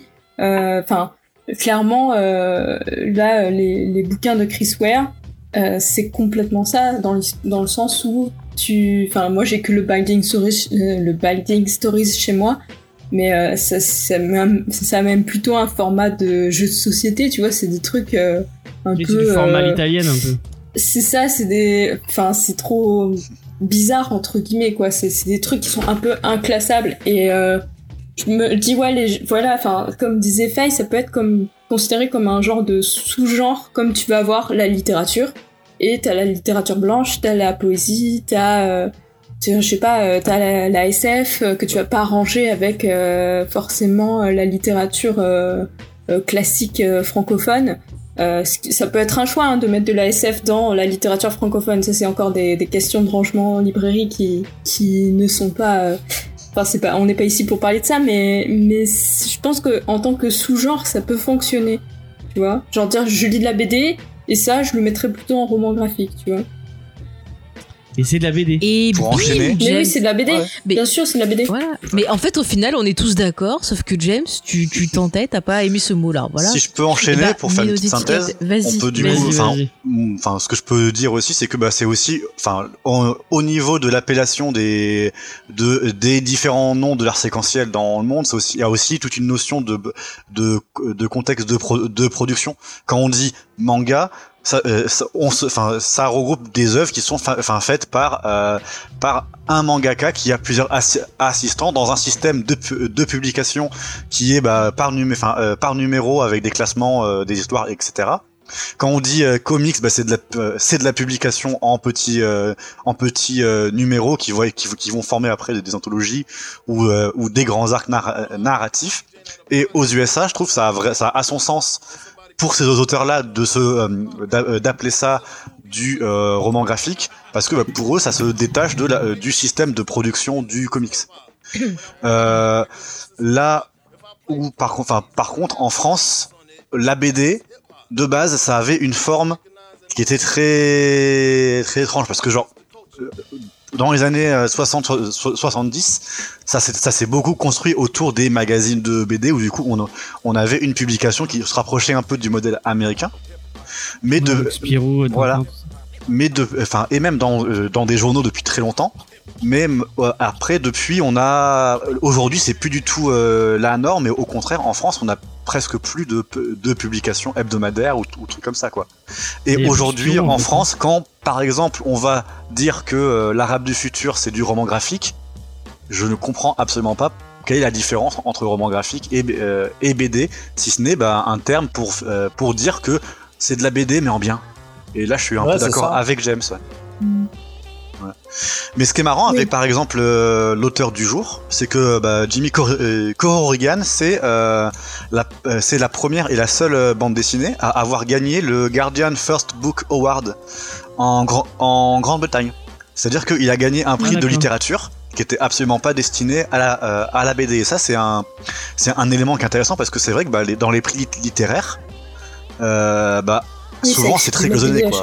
Quand c'est des Oui, prix de, quand c'est des prix euh, entre guillemets euh, généralistes, on va pas enfin généralement bah genre c'est même pas de la, de la science-fiction ou de la fantasy, ça c'est hors de Ouais, non, question jamais. et, de la BD mais encore moins quoi. Donc voilà. Mais ce qui est marrant bah par exemple, c'est que bah on a une ouverture un petit peu mais c'est assez chelou. Bah par exemple là le prix Nobel euh, de, li- de littérature de l'année dernière ou, ou celle d'avant encore, je crois que c'était bah c'est allé à, à un parolier. C'est allé à comment il s'appelle? Le parolier am- américain. Euh, Bob Dylan. Bob Dylan. Ah oui, Merci. oui, Voilà. c'est vrai. Donc du coup, ça, on, euh, on, euh, on voit que bah, au, parce que, enfin, euh, au niveau académique ou euh, un peu plus haut, on commence à un peu élargir, mais c'est encore très très cloisonné quoi. Ouais. Oui, mais moi j'avais des gens qui euh, s'étonnaient aussi quand ils cherchaient l'arabe du futur, ils le cherchaient pas en BD parce Ah, bah que oui. c'était pas vendu dans des bouquins, enfin dans des magazines de BD ou c'était pas quand on, on en parlait dans la grande librairie ou quoi que ce soit, c'était pas tellement vendu comme une BD. C'était vendu comme un récit, euh, voilà, euh, autobiographique, etc. Mais pas comme une BD. Et quand je disais, les gens, je disais, bah si, venez, c'est euh, en BD, ils me regardaient avec des yeux ronds. Mais vous êtes sûr? Je... Bah oui, quand même, j'en ai 150, donc pas de souci. Mais ouais, c'est vraiment. Il y a cette espèce de cloisonnement qui est fait en France. Après, je sais pas dans les autres pays comment c'est comment c'est géré, mais en France, on a aussi tout le côté très élitiste hein, avec la littérature, Ah bah ça. qui fait que euh, aussi on- ils vont chercher cet élitisme-là aussi dans la BD. Et euh, et après, bah moi je me dis bon, c'est cool quand même que ça puisse ramener des gens qui sont de la littérature, qui vont venir lire, ils vont commencer avec l'arabe du futur par exemple, ils vont continuer avec d'autres choses. Et après, ils vont être dans la BD. Et ça, ça peut être cool. Je sais pas si c'est aussi, euh, enfin si le glissement est aussi évident du roman graphique vers la BD, je suis pas sûr. Mais euh, je sais pas. Après ça, ça se discute. Hein. C'est un débat Bah, qui est même ouvert. s'ils lisent, même s'ils lisent entre guillemets plusieurs romans graphiques, moi je trouve que c'est déjà plutôt cool. Déjà Oui. parce que souvent les romans graphiques entre guillemets ça coûte hyper cher, donc euh, voilà. L'argument financier n'est pas négligeable. Et, euh, et en plus, euh, c'est chouette quand même qu'ils aient ouvert un peu leur- leurs horizons, quoi, et de pas rester juste avec euh, Ouais, des bouquins classiques. C'est c'est sûr. pour- En fait, et là où je pense où on, on peut enfoncer aussi le, le clou de, de tout ça, c'est que avant tout, en fait, l'appellation, elle est, elle est purement marketing. Euh, et moi, quand je dis marketing, je le dis pas comme quelque chose de, de mauvais, euh, mais elle est purement marketing pour faire venir justement à la bande dessinée, puisque moi j'appelle ça aussi la bande dessinée, des gens qui en fait trouvent que c'est une euh, une sous-culture, que c'est un soir. Vous avez tous raison quand vous parlez aussi de dire que on a une grande idée de la littérature et par contre celle de la BD, euh, c'est c'est quelque chose qui, est beaucoup plus enfantin dans, dans, dans l'idée de beaucoup de gens.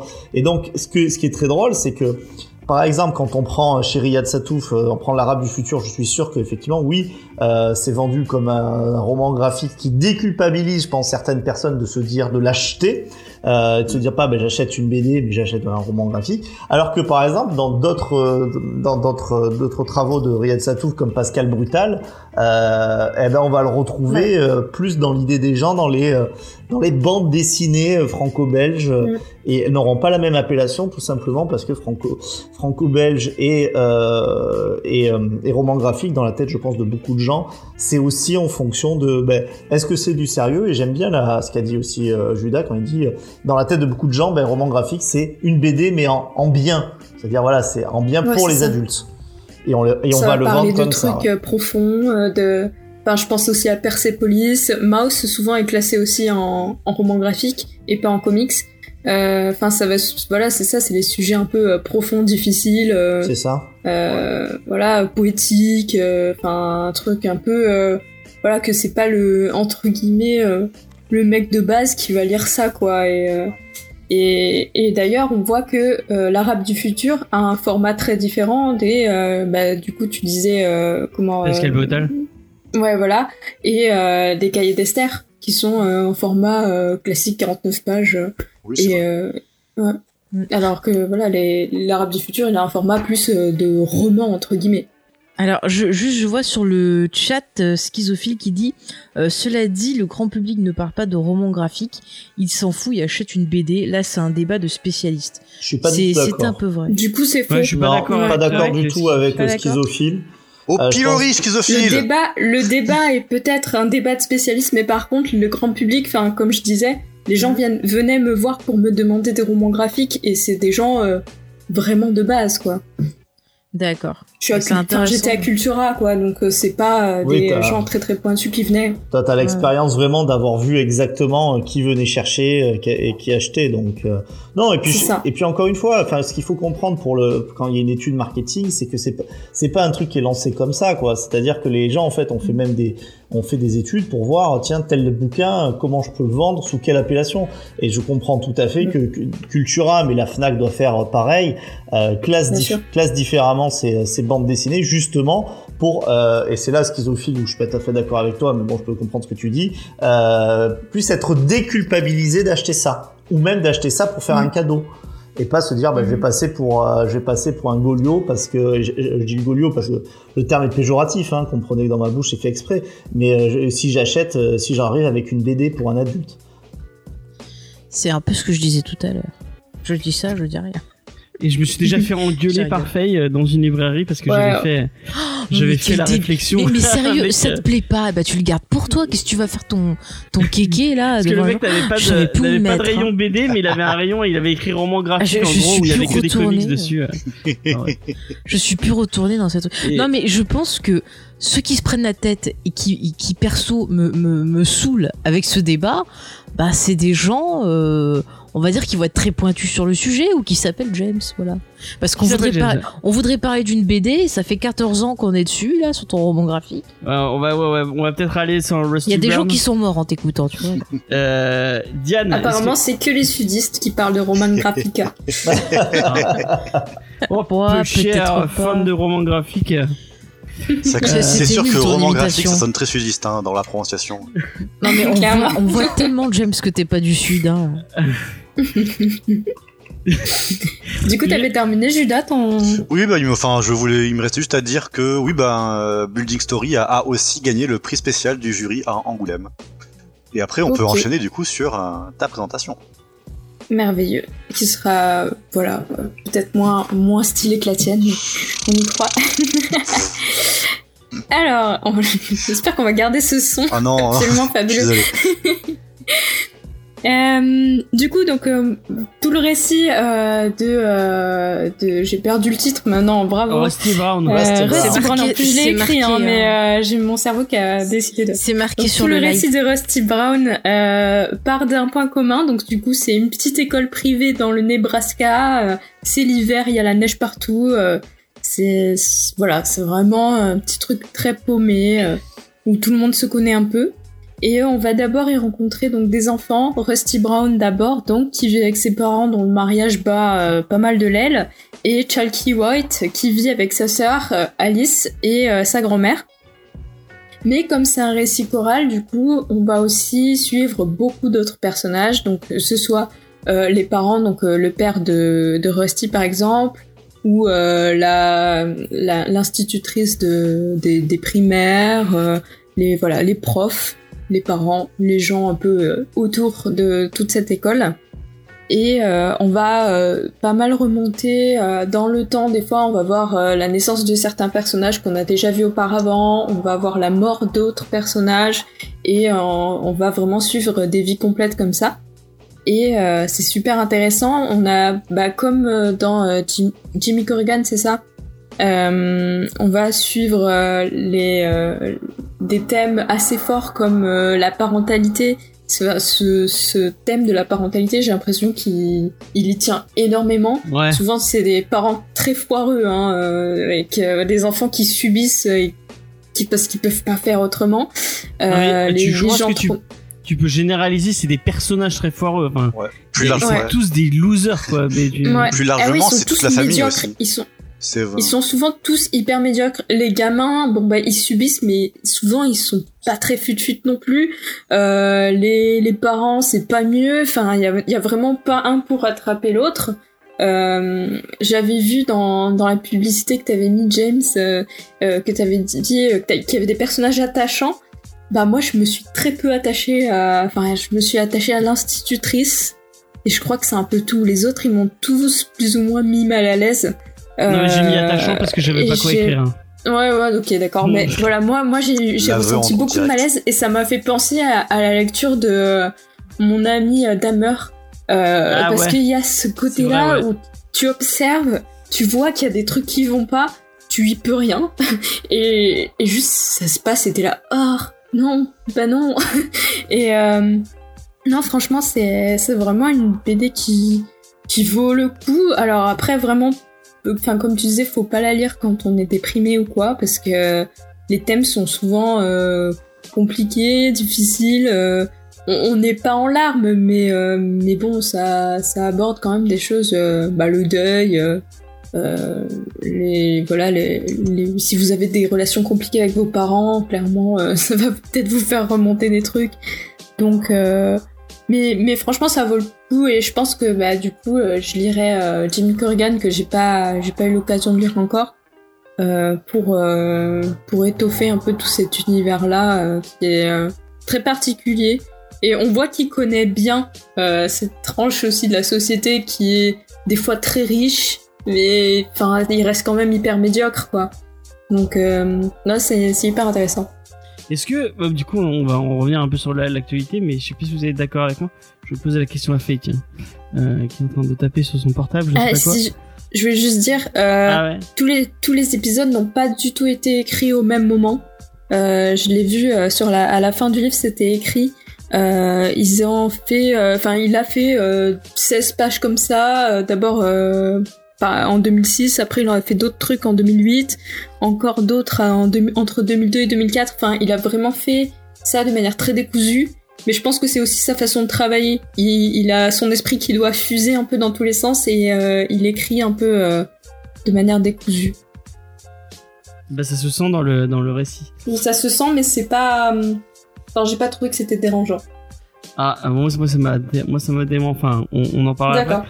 J'avais une question. Est-ce que on n'est pas euh, dans l'Amérique de Trump euh, ou vraiment? Moi, j'ai eu l'impression qu'on était dans le dans l'Amérique profonde et c'est tous c'est tous ces personnages qui, enfin, tu sens un, sont un peu euh, délaissés par cette société, qui sont un peu mis de côté euh, euh, par par et qui, qui subissent beaucoup la vie en fait. Je sais pas si tu vas être Ouais. d'accord avec moi, Faye. Euh. Pour le coup, euh, elle- elle- la, la, BD, la BD l'a saoulé euh, très particulièrement. Donc. Non, c'est pas ça. Je expliquerai. Ne, ne commence pas à parler pour moi, merci. Mais- Non, mais je suis d'accord. En fait, quand tu dis que c'est l'Amérique profonde et tout, ouais, c'est. Je pense que c'est le type de personnes qui peut-être quelque part se sont fait, se sont retrouvés dans les discours de, de Trump et euh, ont voté à l'époque pour justement, bah, euh, bah, comme tu dis, ne plus subir euh, leur vie et pouvoir, bah voilà, s'élever et compagnie. Euh, Il y en a qui ont, qui ont sûrement été déçus euh, parce qu'il faut pas mettre non plus tous les gens qui ont voté pour Trump dans le même panier. Euh, mais je suis sûre qu'il y a des, des gens qui ont dû être super déçus et qui euh, forcément, ben là, aux dernières élections, ont pas voté pour lui. hein.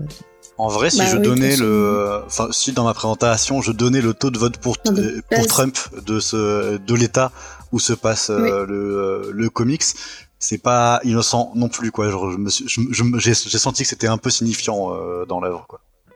Mm. Et de, dans le livre, euh, tout à la fin, du coup, euh, il dit, euh, il précise à chaque année euh, les présidents qui étaient en place euh, au moment où ça se passe. Ouais.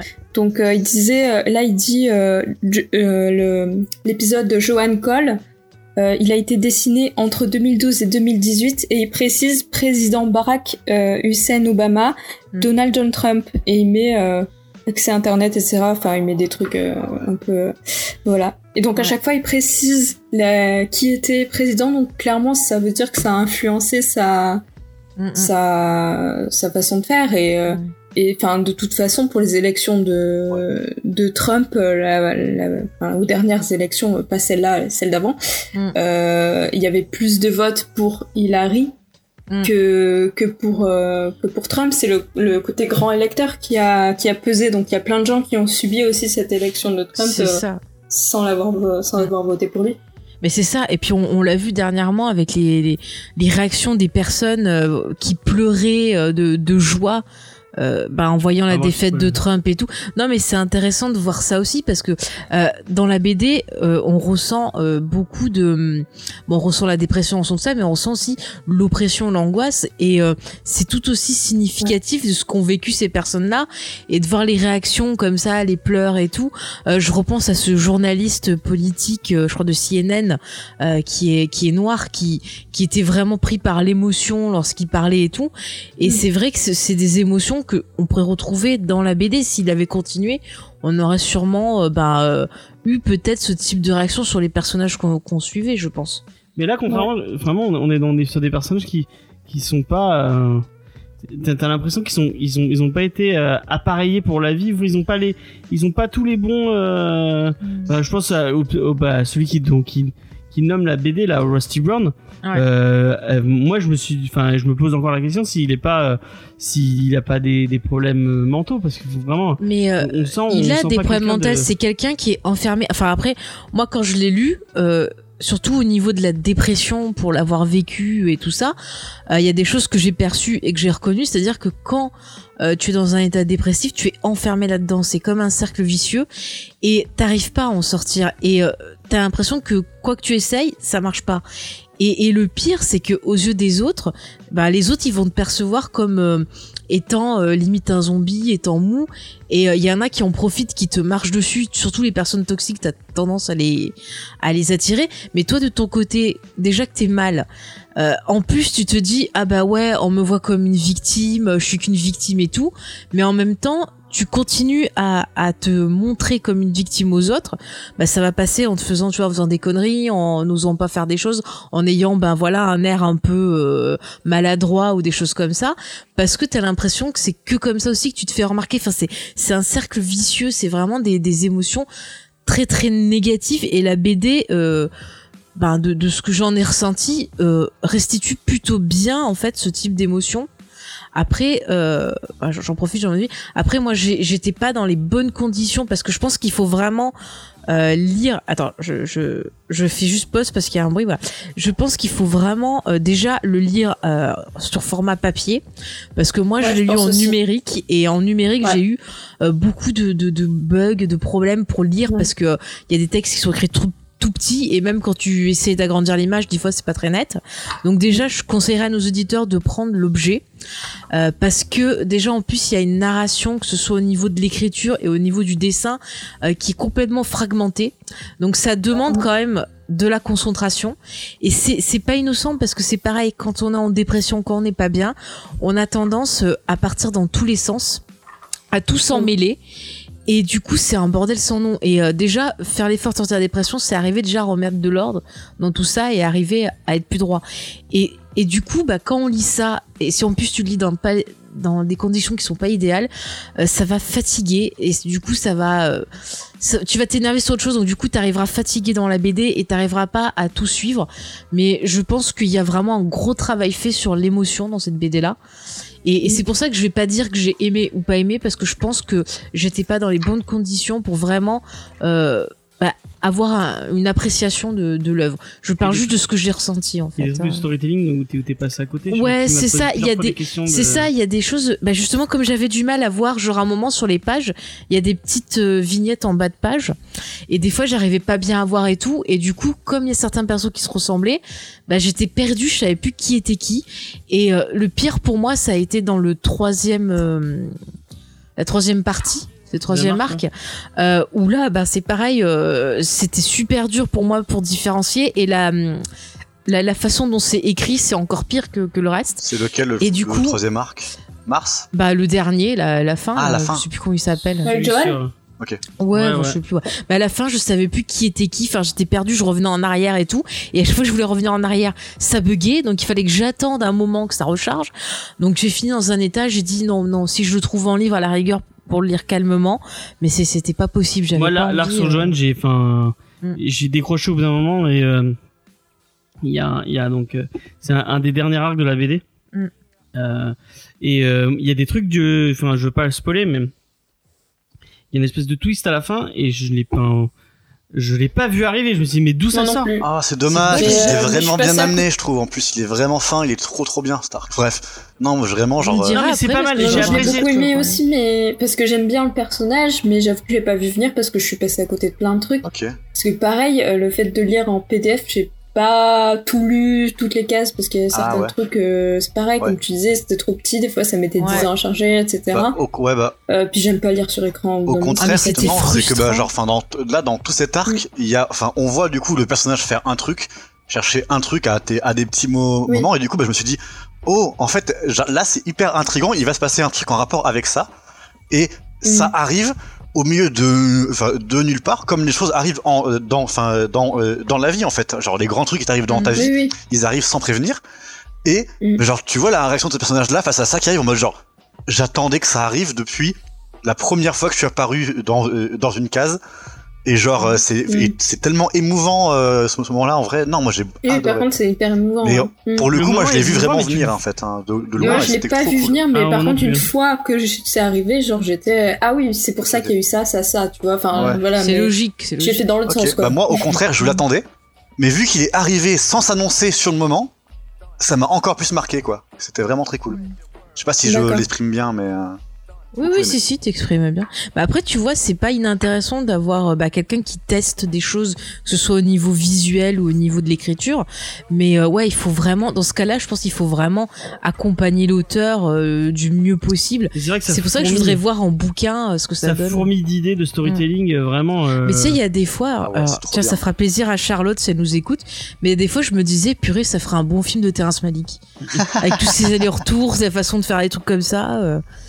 Tu vois Vincent, pourquoi j'ai pensé il a à pas encore trop, euh, trop parlé. Non, non, parce que je, je vous écoutais et euh, moi, je, je le dis et sans, en, en étant en toute objectivité, euh, moi, je pense que je, je suis vraiment pas fait pour ce titre, dans le sens où euh, bah, je vais presque donner l'avis d'un con, quoi. Moi, je suis quelqu'un qui est pas du tout, peut-être comme certains auditeurs, qui est pas du tout sujet euh, à la, à la dépression. Euh, je suis pas non plus sujet à vraiment l'introspection. Et euh, là, je suis en fait, moi j'aime bien les personnages qui sont des personnages de médiocres quand ils sont euh, mis dans un contexte qui est euh, pas, enfin qui, qui est peut-être un peu fantastique. Donc par exemple, je sais pas, tu me prends une histoire de science-fiction, si j'ai des personnages qui sont médiocres comme les personnages du, bah, du père de Rusty Brown et tout, je trouve ça super intéressant. Mais des personnages médiocres dans un contexte qui est aussi euh, médiocre, et qui est euh, très euh, très terre à terre, très réaliste. En fait, ça m'a pas du tout, euh, ça m'a pas du tout parlé, ça m'a pas du tout transporté. En fait, j'ai juste eu l'impression de voir de voir la, la, la, vie réelle, sachant que on parlait du, du storytelling. Moi, ce qui m'a aussi un peu euh, déconcerté, c'est euh, le fait qu'il n'y a pas forcément euh, le, le schéma traditionnel de la narration euh, avec un but. Par exemple, ne serait-ce que on est vraiment sur des tranches de vie et on, est, on prend sur une tranche de vie. Je m'attendais à ce que dans ce, récit choral, tous les personnages finissent par complètement se, se regrouper à la fin, et puis ça, ça n'arrive pas parce que ce n'est pas fait pour arriver de cette, de cette manière. Et euh, c'est pour ça que je vous disais que c'est presque un peu le point de vue, euh, euh, en fait, je dis d'un con, mais je pourrais dire d'un mec qui, qui, qui, est très très très très, très basique. et il faut connaître un peu ses limites parfois. Et voilà, le, le, fait que ça soit très introspectif, très intimiste, eh bien, dans un contexte qui est aussi réaliste, ça ne m'a pas parlé. On m'aurait transposé ça dans un autre contexte un peu plus, euh, un peu plus fantastique, peut-être. Euh, oui, oui. Mais en aucun cas, je me permettrai par contre de vous dire que c'est euh, c'est un mauvais, un mauvais bouquin ou quoi que ce soit. C'est que vraiment, je suis pas la cible. Et euh, pas rentré dedans. Je, je, suis pas rentré dedans. Et d'ailleurs, euh, je regarde un petit peu pour pour rien vous cacher. J'aime bien regarder un petit peu les vues. Alors moi, je des fois, je demande à James dans cette émission combien elle a fait de combien de fois elle a été écoutée. Et je, je pense qu'en fait, on est quand même assez nombreux d'être un petit peu comme moi, puisque et c'est presque dommage. Puisqu'en fait, à chaque fois qu'on parle d'indépendant, alors moi je vois que les vues YouTube, euh, James vous confirmera, Faye également, mais à chaque fois que par exemple on parle d'un truc qui est un petit peu indépendant, etc., j'ai l'impression que ça intéresse beaucoup moins, euh, beaucoup moins, parce que déjà on a beaucoup moins de gens qui euh, qui vont prendre le temps de lire, d'écouter. Alors là, je voyais qu'il y avait euh, ski, euh, schizophile qui disait ah ben tiens ouais ça va être sympa de découvrir ça. C'est chouette d'avoir des gens comme comme vous, parce que je pense que le grand public comme moi, bah, tout ça ça, passe à la trappe et ils vont prendre des choses qui sont, ben, j'ai envie de dire bêtement mainstream quoi. En fait, on a, on a, je pense qu'on a, après, je peux pas parler pour notre public, mais on a deux publics différents. Il euh, y a des gens qui vont écouter toutes les émissions et euh, qui euh, qui vont se laisser emporter et qui vont écouter tous les titres en se disant est-ce qu'ils vont me donner envie d'en parler et de le lire ou pas? Euh, je sais que sur les Discord il y a plein de gens qui nous disent Enfin, je, je, par exemple, Murder Falcon, j'ai eu, j'ai eu plusieurs retours de, de personnes euh, qui ont écouté l'émission sur Murder Falcon et qui, qui l'ont pris après et qui ont été, euh, et qui ont été plutôt euh, agréablement surpris. Je pense par exemple à, euh, au, au, petit canaillou euh, sur le Discord, il se reconnaîtra, qui, qui, qui, qui, qui, font ça. Et après, il y en a qui écoutent que les, les émissions oui, des, des bouquins qu'ils ont déjà lus. Ouais. Euh, du coup, ah ouais. euh, c'est, c'est, enfin, c'est plus compliqué. Et c'est vrai que, euh, bah, quand on regarde au niveau. Après, bon, pour être sincère, moi, on, moi, je fais vraiment pas ça pour les vues ou pour, ou pour aucune stat. Mais quand tu regardes les stats, sur quand tu, ben, on, après, on, pour Geek en série, c'est la même chose. Hein, les, les, les, les, les Geek en série qui marchent le mieux, c'est sur les séries qui sont les qui ont le plus de. Bah, ça va être sur des séries qui ouais, vont avoir un statut culte ou des séries qui sont, bah. Euh, mmh tu vois très à la mode on va dire en ce moment. Après il y a des séries un peu moins connues qui vont un peu moins marcher. Quand mais des fois il y a des viennent d'arriver ça marche pas trop parce que les ça gens, dépend la série en fait. Mais des fois il y a des il y a des surprises. Même quand des fois je parle de séries cultes par exemple tu vois Charmed je, je pensais que tu vois il allait avoir autant d'écoute que pour euh, le Buffy. Et ben il y en a eu moins. Et à côté de ça bah, l'émission que j'ai fait sur Arabesque j'ai été hyper étonnée de voir le nombre d'écoutes euh, qu'il y avait en fait. Parce que je m'attendais euh, vraiment à ce qu'il y en ait très peu. Pareil quand j'ai fait sur les cœurs brûlés j'ai été hyper étonnée tu vois donc et ça dépend en fait tu peux pas prévoir ce que les gens ils ont envie d'écouter ou pas sur hein. Comedy Discovery ce qui marche le mieux c'est les émissions sur les films en fait parce qu'il y a plus de gens qui ont regardé qui ont vu les films et qui qui ont qui, qui veulent avoir un, un, retour sur le film quoi. Mais c'est aussi euh... triste que ce qu'on disait sur Urban. Enfin, je, je, je, je renvoie à l'émission de la semaine dernière qu'on disait pour une fois qu'ils font pas que du, du Batman, mais j'ai l'impression que dès que c'est un titre, alors même sans que ça soit sur un film, dès que c'est un titre autour de Batman, euh, que ça soit bah, Killer, Killer Smile euh, ou euh, le White Knight euh, de, Sean Murphy, bah là, là, vraiment, j'ai l'impression que là, on réintéresse les gens, quoi, et qu'il y, a un vrai intérêt sur le mainstream. Alors, je veux pas éloigner du débat qui est euh, qui est de, de, Rusty Brown, pas du tout. Euh, c'est juste pour simplement dire que des gens qui se reconnaissent dans ce que moi je dis, c'est-à-dire des choses qui sont assez mainstream, euh, risquent peut-être potentiellement de ne pas ne pas accrocher, sauf s'ils ont, et ça c'est tant mieux pour eux d'ailleurs, cette curiosité qui les pousse à, à découvrir des nouvelles choses. Et tu vois, ce qui va être cool, c'est que bah, du coup, moi, je pense que euh, moi, euh, si je si j'avais pas l'œil assez assez perçant sur les sur les sorties, à, regarder ce qui sort et à regarder ce que je pourrais traiter dans l'émission, ouais, enfin, il y a- je vais euh, j'ai j'ai pris un pari sur le sur le titre juste en regardant le en regardant le synopsis et euh, et j'en avais pas vu plus. Et à chaque fois, je, je, je prends ces espèces de paris que je prends euh, avec euh, avec euh, avec vous, puisque au final c'est vous qui subissez puisque vous lisez le, vous vous lisez le bouquin. Euh, et euh, bah, moi j'aime bien euh, cette idée de de parler de, de trucs euh, plus indés et plus euh, et peut-être même enfin Rossi Bourne j'en aurais jamais entendu parler si je si je faisais pas l'émission et euh, bah c'est dommage parce que j'aurais pas lu Rossi Brown j'aurais pas lu euh, Jimmy Corrigan Et pourtant, qui et pourtant, c'est quand même un des. Là, c'est là, c'est une des très très grosses sorties en en BD du mois, quoi. Ça va être dans les trois plus mais grosses on n'est pas dans le Mais c'est pas Ouais, du tout le même tu- public. Je pense en fait. que que il y a euh, y a vraiment une différence entre euh, ce que toi tu vois comme euh, en en, en, euh, enfin, je, je pense que on peut mettre de de d'un côté moi et, et Vincent euh, donc qui euh, qui sont très très très très très très comics c'est très très comics Mhm. mainstream et euh, toi et Diane qui sont peut-être qui sont peut-être à la recherche de, de trucs après je parle pas le, de de Faye parce que c'est- eh, tu c'est pas du Star Wars donc euh, Non mais eh, merci. non mais vous avez vu le respect qu'il a pour moi? Alors que franchement, si j'étais pas là, le monde n'existerait pas. Oui, non, mais Alors, si t'avais pas l'émission, tu pas dirais pas de tu, enfin, tu dirais pas autant de comics. Euh, alors excuse-moi, avant d'être avec oui, toi, non, je mais tu lisais dirais du pas comics. aussi, euh, euh, Rossi Brand, tu, Bah, tu l'aurais je- alors ça, spécialement, je l'aurais pas lu, mais euh, je lisais des trucs, bon, de façon pas très légale, mais j'en lisais. Oui, oui. Alors, bon. Et donc, moi, vous êtes à la recherche de trucs plus, euh, vous allez vers le, le, le- le- les trucs plus originaux. euh, je pense que, euh, enfin, ouais, j'ai pas d'exemple comme ça en tête, mais je sais pas si vous avez lu du Crumb ou si vous avez lu des, ce genre de trucs. Genre les les les, les les sorties de Toussaint l'ouverture, vous les avez, enfin, je sais que Diane l'avait déjà fan. lu. Diane l'avait déjà lu. Je pense que Vincent, il a, il a, il a, il a, il a pas entendu parler de moi ce que j'aime c'est les monstres, par exemple. Non, pas du, pas du tout. Voilà, exactement, pas du tout.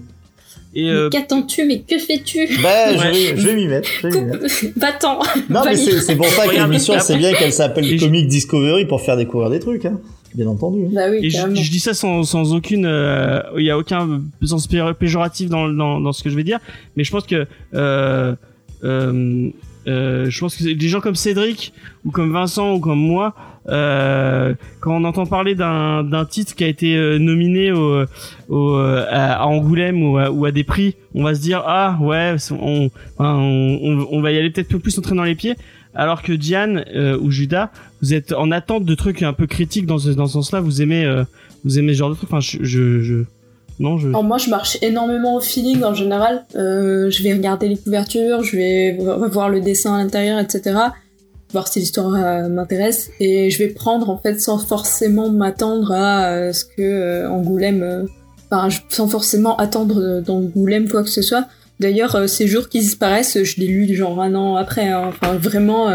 c'est pas ouais c'est vraiment le feeling en fait je je fonctionne pas du tout à à l'actualité ou quoi que ce soit. Donc euh, du coup, voilà, c'est pour ça euh, que euh, en général je lis les trucs avec 10 ans de retard.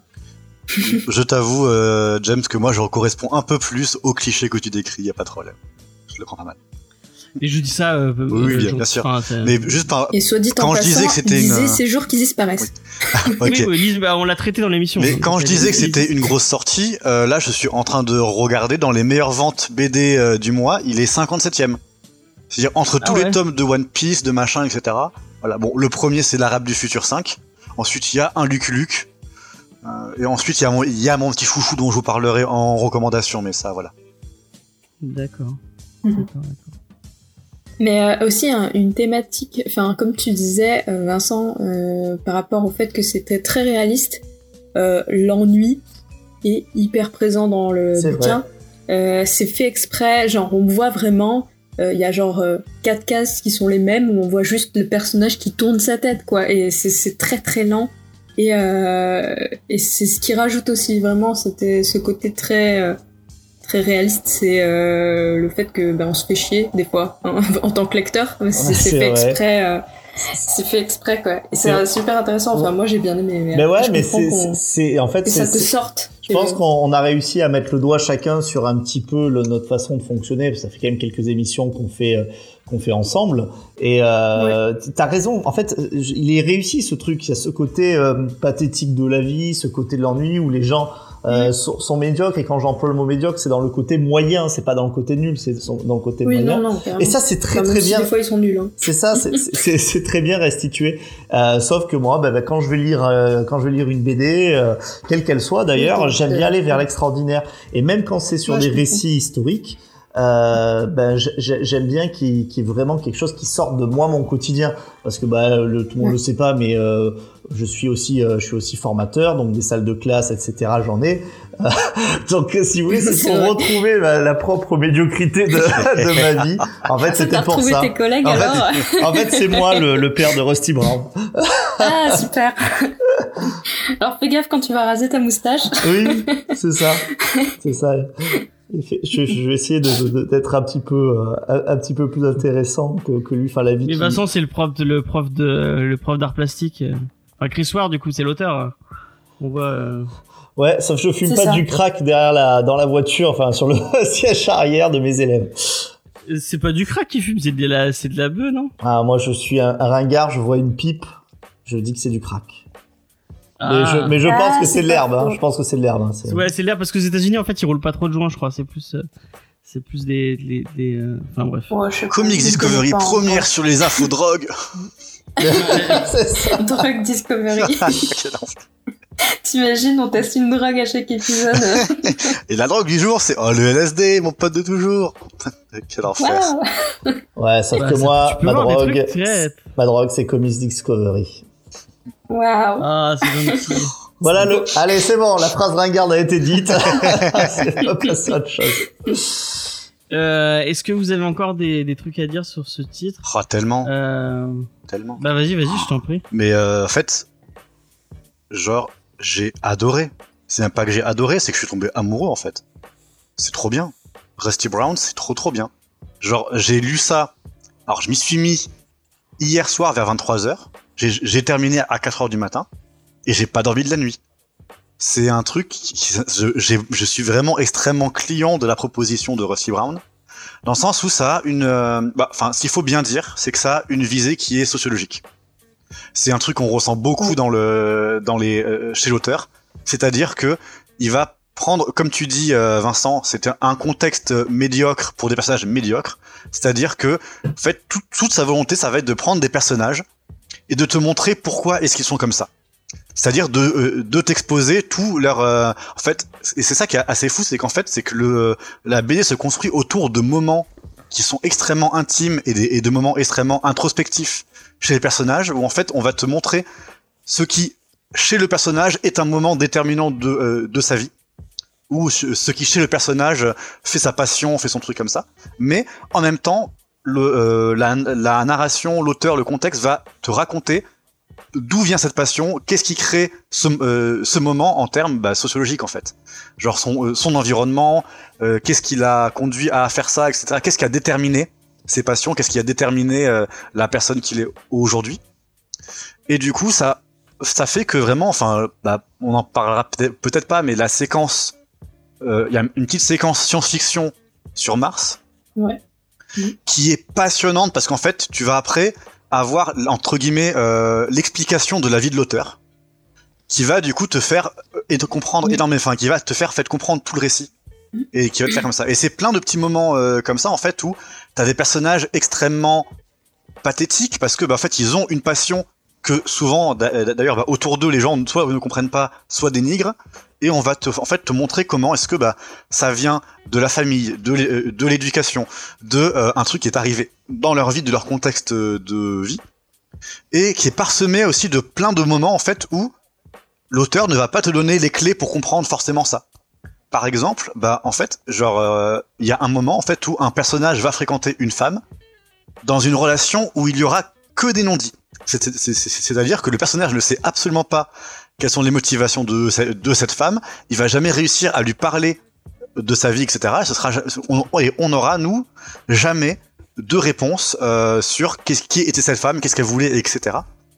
Mais ça va être tellement important pour la construction euh, du personnage que ça euh, que ça va être raconté comme ça. Du coup, c'est un truc qui est très difficile à lire parce que bah il faut s'investir en fait à fond dedans. Et c'est et comme je dis, c'est un, un bouquin qui sera vraiment vraiment à 50% le bouquin il sera acheté par des gens qui vont le feuilleter vite vite fait, qui vont picorer euh, de, dedans et qui vont le garder en exposition parce que bah, c'est un bel objet. Mais bah en fait sur c'est très difficile moi moi-même en fait j'avais picoré euh, Building euh, Story je l'ai picoré, c'est-à-dire que, enfin, genre, je le, je l'ouvrais, je lisais quelques trucs et je le refermais, et ça m'a pas du tout euh, marqué. Et je pense que ça fera ça pour beaucoup de monde euh, dans dans Rusty Brown. Mais, enfin, à partir du moment où je me suis investi pleinement dedans, je sais pas, genre, il y a vraiment un truc qui m'a frappé. C'était, en fait, c'est tellement juste, c'est tellement affreux dans son quotidien et dans, en fait, genre, je trouve, que c'est extrêmement int- intelligent. Pour moi, vraiment, là, c'est c'est ma meilleure lecture de, euh, de, euh, de cette année avec, euh, avec Carbone et Silicium. Carbone et Silicium plus dans un sens, plus dans des propos philosophiques, entre guillemets. Mm. Et Rusty Brown, vraiment, mais sociologiquement, je trouve c'est un film qui est, enfin, euh, enfin, je trouve que c'est un livre qui est super intelligent, qui sait ce qu'il veut raconter et qui se focus entièrement sur ce qu'il veut raconter. C'est-à-dire la famille, qu'est-ce qui, enfin, qu'est-ce qui fait de nous des, des individus, qu'est-ce qui nous pousse à agir et à quel point c'est souvent dé- euh, dérisoire. Et ça le fait très très bien, donc ça éclipse plein de points de, de scénarios où nous, en tant que lecteurs, on aimerait avoir une intrigue, on aimerait se dire, bah, ça, je veux comprendre pourquoi. Et l'auteur fait, mais ça ne m'intéresse pas, ça, en fait. Ça, je m'en fiche. Et du coup, il est, euh, il est libre, et, et il en parle pas, il passe à autre chose. Et je trouve que c'est Mm. extrêmement conscient de qu'est-ce qui fait la force euh, et qu'est-ce qu'il veut raconter, en fait. Alors, c'est assez frustrant à des moments, mais je trouve que c'est assez beau.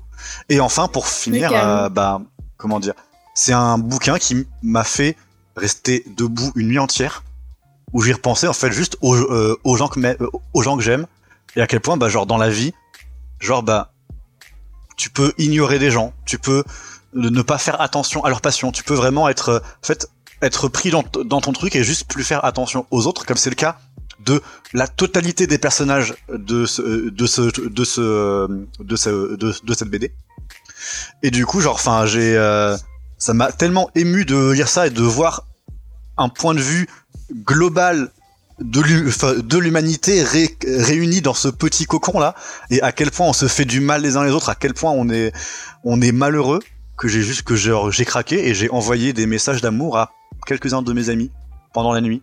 Et voilà ça juste pour ça mer- merci Rusty Brown. C'est tous des personnages qui sont au final très seuls, j'ai l'impression. ah oui ah Ils sont oui tous seuls, euh, assez. euh, euh, je sais pas si tu vas être d'accord avec moi, Faye, mais si on devait le comparer à un cinéma, moi je, je dirais plus du Anderson, du Wes Anderson euh, Carrément. à la à la à la Moonrise Kingdom ou à la. Je n'ai rien entendu parce que le train est Si on devait le comparer à, à, à du cinéma, euh, je, je le comparais au cinéma de Paul Wes Anderson, euh, euh, Budapest Hotel, euh, Ouais. La vie aquatique, avec des de... avec des personnages quand même beaucoup plus positifs hein, pour euh, pour Wes Anderson Oui, Effectivement, parce que c'est compliqué de faire Ouais, des... Moonrise Kingdom, il est quand même chaud au niveau personnage. Ils sont pas Ouais. si positifs que ça. mais en effet Moonrise Kingdom Après, je oui, vois entièrement ce que tu veux dire et c'est clairement euh, ouais ça se rapproche ouais. Ouais. Ouais. Mais ouais, de ouf. euh, bah, le- la construction, le, le- le- des cases, etc. euh, par rapport à la construction du cinéma de Wes Anderson, ça pourrait carrément, euh, carrément coller. Enfin, ça c'est c'est intéressant, ouais. Mm. C'est vrai que c'est une bonne, une bonne euh, et comparaison. vous voyez Moonrise Kingdom hein. Euh, et euh, ouais. Et moi, il y a un truc qui m'a qui m'a un peu gêné aussi, c'est qu'il ouvre plein, de, il ouvre trop, il ouvre trop de portes qui au final seront seront bah, seront jamais euh, seront jamais Mm. vraiment fermées. Et du coup, t'attends plein de trucs en te disant ah bah euh, ouais, on va avoir la, la conclusion de de cette histoire avec ce gamin, qu'est-ce qui va lui arriver? Mais non, en fait, non, tu, Non, on, non. on- on ne saura jamais. moi, moi, je suis, je suis restée sur ma fin par rapport à Alice White. Genre, on la suit euh, Mm. pendant son, enfin pendant quelques pages quand même, et euh, elle est complètement évincée. euh, Ouais. on on ça. l'oublie complètement. et Enfin, et enfin plein de personnages c'est comme ça où finalement on saura trop jamais trop ce qui se passe, ce qu'ils font. C'est a- un peu comme si on croisait des gens en fait. et on les croise et puis après ben ils font leur vie quoi. Il nous tease un début d'amitié entre deux personnages à un moment où tu te dis ah Ouais. ils vont se trouver, ça va être trop bien, ils vont pouvoir. euh, on sait en fait non. pas du tout. ouais. on- Ouais. Mais à cause de leur, euh, à cause de leur justement de leur incapacité euh, à communiquer, etc. Enfin, ils ont tout pour euh, se, re- se regrouper euh, à ce moment-là, et puis c'est une occasion ratée. Mais comme je vous dis, c'est pas du tout de la préoccupation de, de l'auteur en fait. C'est plutôt un exemplum euh, de sociologie euh, magnifié. Mais euh, c'est pas vraiment. Enfin, il s'en fiche un petit peu. Enfin, non, peut-être pas personnellement. Il, s'en fiche pas, mais je veux dire pour son œuvre, c'est pas pertinent. Et du coup, il a pas mis, je pense. Mais euh, il... Pardon. Il voit, je pense, son œuvre avec pas mal de dérision. Enfin, à la fin, du coup, euh, là où il, il a mis euh, les, les dates de ses, euh, de ses petits... euh, Enfin, je disais qu'il avait dit qu'il avait écrit euh, pendant, entre 2002 et 2004, etc. Il a aussi dit euh, non mais vous inquiétez pas, hein, j'ai aussi travaillé sur d'autres projets un peu plus intéressants. Et voilà c'est vraiment ce côté bon euh, ça c'était euh, c'était un truc mais bon on s'en fout un peu quoi. Et c'est c'est vraiment ce côté que tu disais, euh, Judas, de, euh, il, a, il aborde ça un peu euh, de manière, euh, ouais, dérisoire, quoi, futile. euh, enfin, Ouais, après, c'est pas inutile parce que à chaque fois, en fait, ça va être un exemple, euh, enfin, un exemple très différent, en fait. Ça va être à chaque fois une euh, face différente de cette, de cette thématique de la famille, qu'est-ce qui, enfin, de euh, la formation de Oui, euh, l'individu, de euh, du parcours de vie, en fait. Donc, euh, il y a, je trouve qu'il n'y a pas de redite euh, dans ces exemples. Et je trouve qu'à chaque fois, il réussit Non. à prendre un angle différent. Ce qui fait que, bah, bah malheureusement, on, on aura jamais trop un seul personnage de A à Z. Ça va plutôt être euh, bah, l'aspect euh, X de, de, de, de telle personne, bah tiens, cet aspect B de telle personne, etc. Quoi. Et euh, encore, bon, euh, encore une fois, peut-être pour, pour Diane et Faye, heureusement qu'il y a le dernier, euh, le, le dernier personnage donc, de Joel, je crois. Parce que si on regarde les, les personnages féminins, on n'a pas des super. Euh, Ouais. euh, c'est- la représentation féminine n'est pas euh, n'est pas à son son plus haut. euh, Bah, Après, je l'ai pardonné dans le plus, hein. sens où c'est un mec qui écrit. Donc il écrit des mecs et euh, je- bon ça m'a pas ouais j'aurais bien aimé avoir plus de persos féminins dans le sens en dehors de Supergirl qu'on voit actuellement à l'écran euh, Ouais, ça, On ça, c'était assez cringe. On a Alice White que j'aurais bien aimé voir plus. On a quelques figures maternelles euh, et amoureuses euh, par-ci par-là. Mais Joanne, c'est celle qu'on va creuser le plus et moi, moi je m'y suis attachée. Mais, euh, mais ouais, c'est vrai que bon, il n'a pas, il a pas axé sur ces figures féminines. Après, est-ce que justement ça montre pas que euh, dans cette Amérique profonde, les femmes ont- sont complètement effacées et, et absorbées par leur rôle de euh, mère, euh, femme, euh, etc. Je sais pas. Ouais, je sais pas. pensé quoi, toi? Euh, pour que moi je me suis attachée à aucun perso, c'est plus, euh, je pense, l'émotion sur laquelle il a mis l'accent, plus que sur euh, les personnages. Enfin, moi, euh, j'en ai retenu aucun et aucune. euh, et euh, moi, je pense que c'est, enfin, ce qui m'a plus in- intéressé, c'était vraiment le, le travail autour de l'émotion, que ce soit dans l'image ou dans la façon dont il écrivait. quoi. Moi, ce que je remarque, en tant qu'homme, bien sûr, hein, excusez-moi. Non, euh, désolé. Moi, enfin, ce que ce que je remarque par contre, c'est que, enfin, moi, j'ai plutôt l'impression qu'il parle pas de ce qu'il ne comprend pas ou de ce qu'il n'est pas capable de bien euh, transcrire. Dans le sens où on va avoir aucun point de vue fé- enfin, féminin qui va aborder la sexualité. Euh, que ce soit même, euh, enfin, que ce soit du coup, enfin, la euh, la sœur, on parle, elle parle pas de sexualité. On en, on parle de sexualité, mais à travers les personnages masculins qui portent des regards sur elle.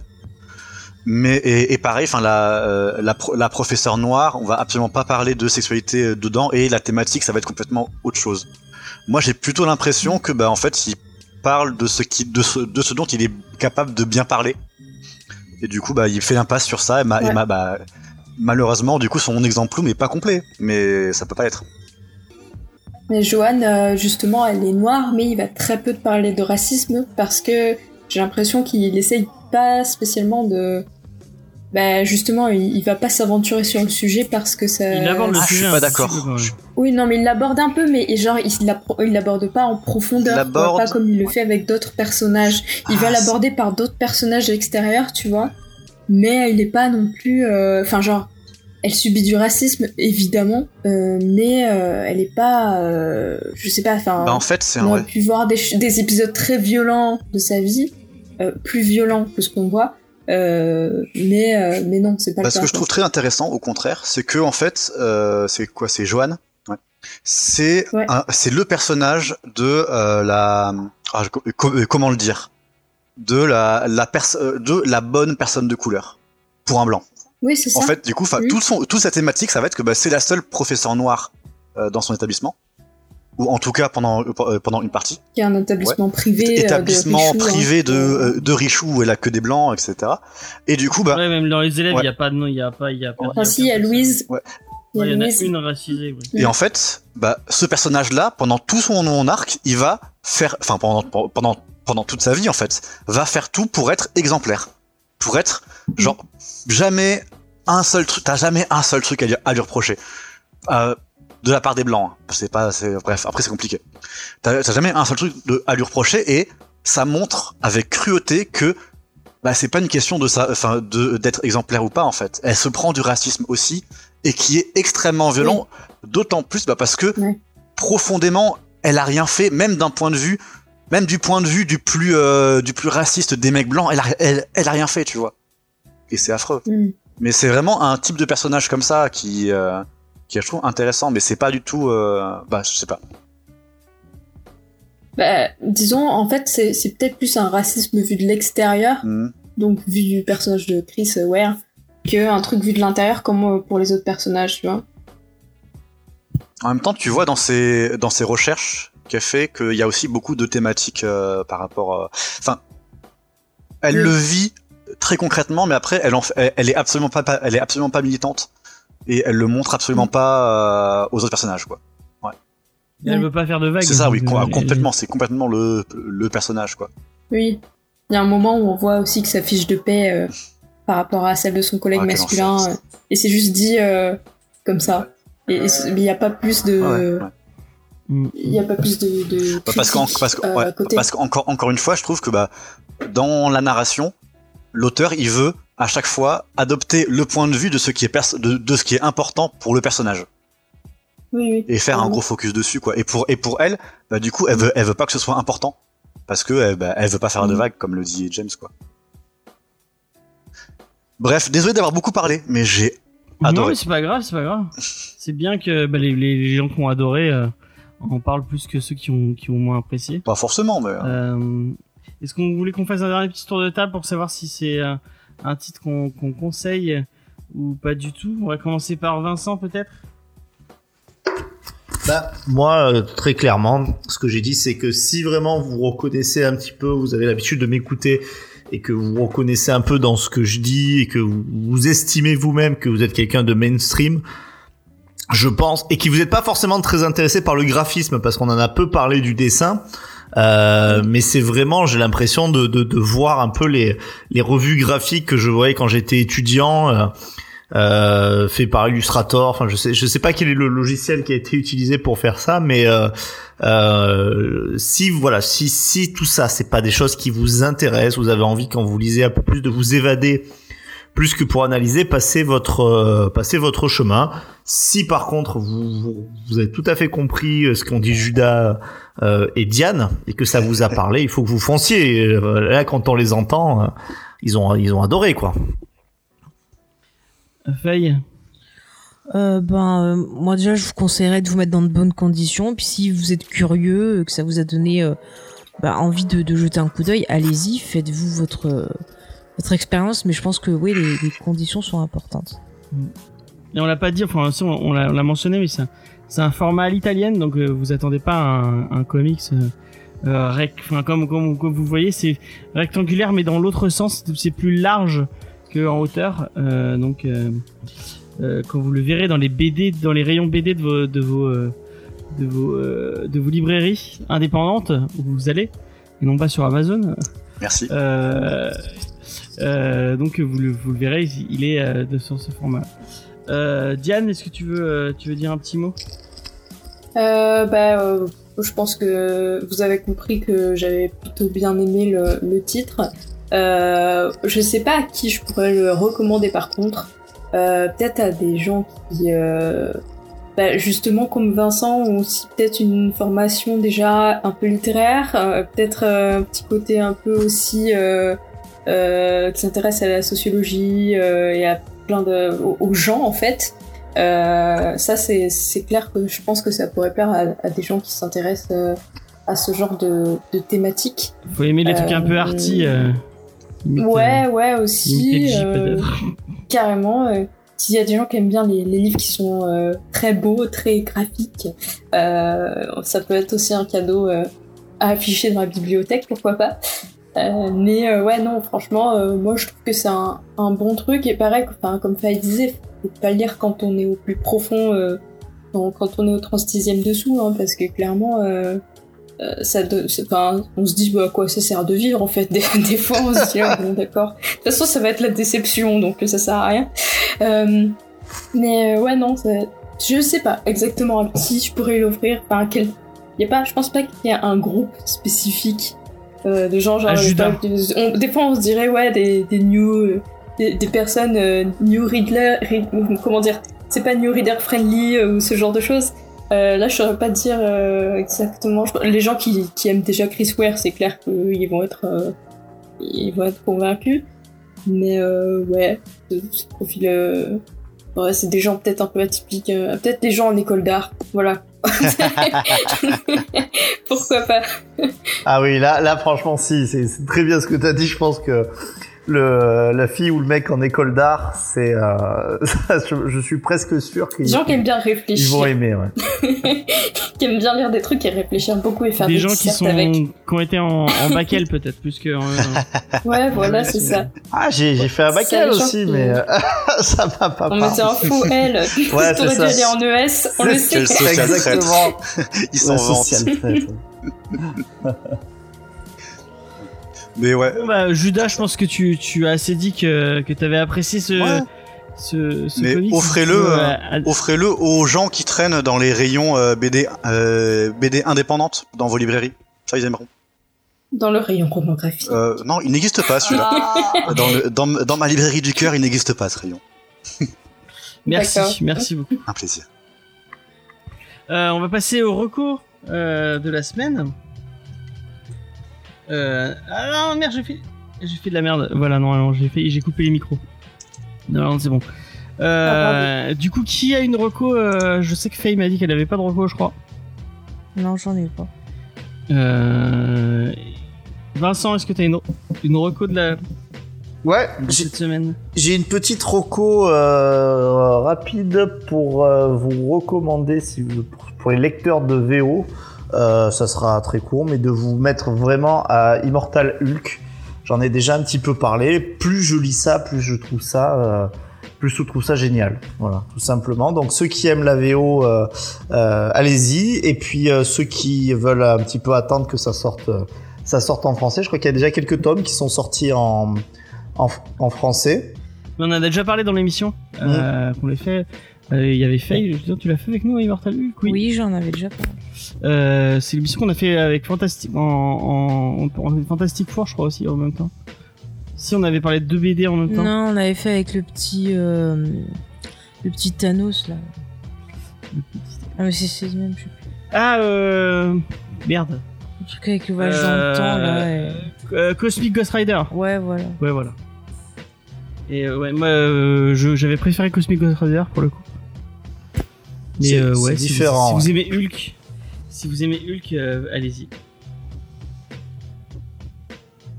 T'as fini euh, T'avais plus de. Ouais, c'était bah, c'était c'était court, mais c'est vrai que là je l'ai je l'ai relu. J'ai dit il faudrait que, que je le j'encourage les gens à lire parce que même ceux qui aiment pas Hulk, moi Hulk honnêtement, je m'en moque un peu. Même les runs un peu mythiques, Peter David, tout ça, c'est pas forcément. je les connais, mais c'est pas forcément ce que ce que j'aime. Euh, mais euh, non, sinon allez vite en recommandation, j'en donne plein rapidos de ce que j'ai aimé cette semaine. Euh, la Flamme, la série, la série avec Jonathan Cohen qui qui est sur Canal+. Ah, je l'ai regardé du coup aussi. Et alors t'as aimé ou pas? Je trouvais ça sympathique. Mais après, j'avais beau, j'avais beaucoup aimé Bloqué. Et, et j'aime bien Jonathan Cohen, à part dans, dans son truc qu'il a fait sur Netflix, là, qui est nul à chier. Ah, Family family, Business. family business, ouais. Ah, ça, c'est vraiment nul, par contre. Ouais. Mais euh, La Flamme, ouais, c'est pas mal, c'est rigolo. ouais. Mais après, il faut aimer. euh, faut, si vous avez pas, si vous aviez pas aimé l'humour de Bloqué, vous, je pense que vous aimerez pas. Ah oui, bah il faut aimer euh, Serge Le Mito, etc. J'ai vu Borat 2 que t'as pas du tout aimé et que moi j'ai trouvé très sympa. Ah bon? Oh putain, mon dieu, c'est quelle merde. Voilà, donc de, de- moi C'est c'est pas quelle merde, lâché. mais je, je, Ça c'est dit. je, je trouve que c'est c'est pas une merde du tout, c'est moins bien que le premier. Mais après c'est pareil, si vous avez pas aimé le premier Borat, il y a peu de chances que celui-là vous plaise. Ah mais moi je trouve que ça manque de pertinence. euh, c'est le, le, le mec n'a plus rien à raconter, et ça se sent tellement quoi. Vous Je nous, le- je le- vous nous direz. J'en parlerai à ma mère alors parce qu'elle aime bien Borat. Donc, euh, Ah ouais. donc voilà. Eh ben, compte- Dis-lui de regarder l'émission qu'il avait sur Moi euh, l'émission LG qu'il y avait sur Channel 4 euh, avant qu'il fasse les films, avant qu'il soit connu. C'était tellement bien ça, c'était tellement génial. Et euh, Peut-être qu'elle connaît. hein. peut-être, peut-être. Et, Et, euh, ouais. ça c'était cool.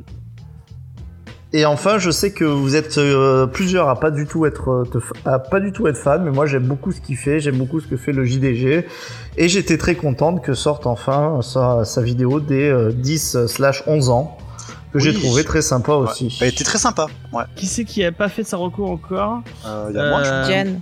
je- Diane et moi. Ouais, vas-y, bah vas-y. Judas et. Et Bah, vas-y. Judas. Ben, moi, je vais vous conseiller, euh, comment dire, la meilleure BD qui va sortir, qui est sortie cette année, que je n'ai pas encore lu. Voilà. Parce que, Alors. il y a, Ah, c'est comme James avec le film Batman. tu vois, c'est c'est thématique de l'émission, voilà, on s'y retrouve, valeurs communes.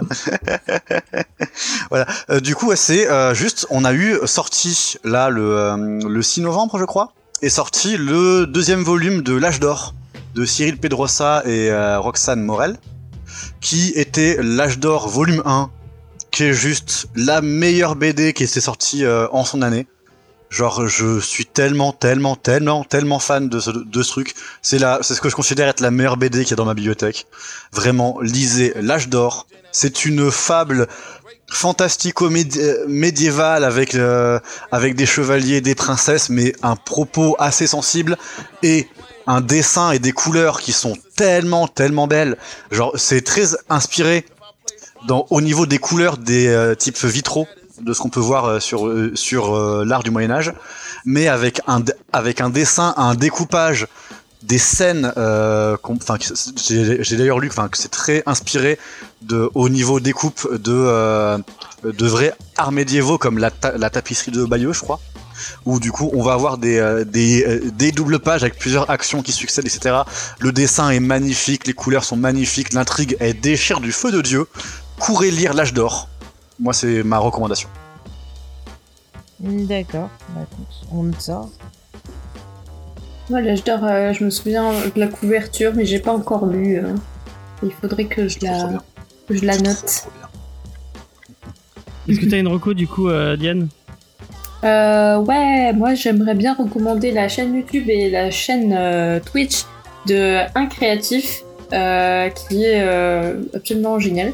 Euh, Enfin, les deux sont, sont absolument géniales. Un Créatif, du coup, c'est un mec qui décrypte souvent les marketing des marques.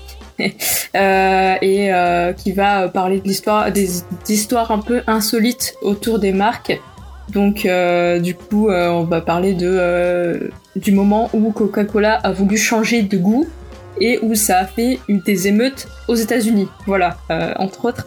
Et euh, là récemment, il a fait un, stream avec un libraire euh, dans lequel il parlait des théories complotistes que le libraire pouvait entendre à longueur de semaines, euh, des gens, des clients qui venaient pour euh, dire mais vous savez les masques. euh, il faut pas en porter parce que sinon, euh, et voilà, enfin, tout plein de, de choses assez croustillantes. Et euh, ouais, donc franchement, il c'est un mec super sympa, euh, super dynamique, euh, très drôle. euh, Enfin, franchement, euh, que ce soit en stream ou en vidéo, c'est c'est toujours euh, très très cool à, à regarder. C'est vrai que c'est intéressant sa chaîne. En plus, en ce moment, il est, il est chez euh, le Vortex, qui est une chaîne euh, gérée par euh, les gens du Nesblog, donc les gens, les, les anciens de chez qui faisaient le JDJ aussi, et euh, Arte. Et euh, en fait, à chaque fois, ils invitent, ils invitent des, vulgarisateurs euh, dans une espèce de, colloque fictive où chacun, ils vont parler d'un sujet. En fait, chaque chaque vulgaris- vulgarisateur va parler de son sujet en mêlé avec avec les autres, en, en, en- qui va toucher un peu à chaque thématique. et c'est assez, c'est assez intéressant. Et dans cette saison, parce que chaque saison c'est des vulgarisateurs différents. Et là, il y a euh, montée de Ling- Linguisticae, donc qui parle de linguistique. Ah. Euh, angle droit, je crois que oui, c'est quoi angle droit, ouais. Euh, qui parle Ouais, de, ça. bah, de, de, de droit. Et euh, sciences de comptoir, euh, qui parle de géologie.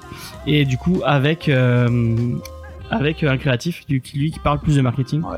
Euh, et si vous avez l'occasion d'aller d'aller jeter leur euh, un œil à leurs euh, leurs vidéos, elles sont vraiment très très Mais attention, ça, a une- Ouais. ça a une petite tendance chronique fiction. C'est vrai, ils essaient de. Ah. Il y a un petit fil rouge euh, C'est le pour long ça de que chaque j'aime saison qui est, qui est que marrant. Un euh. créatif, pas du tout. hein. Il fait juste son truc. Et là, j'aime il bien. fait pas de sketch euh, autour, quoi. D'ailleurs, Sa, si vous sa avez la- vidéo est un sketch, en fait. Oui, si c'est vous lui qui avez a la- sketch. C'est ça.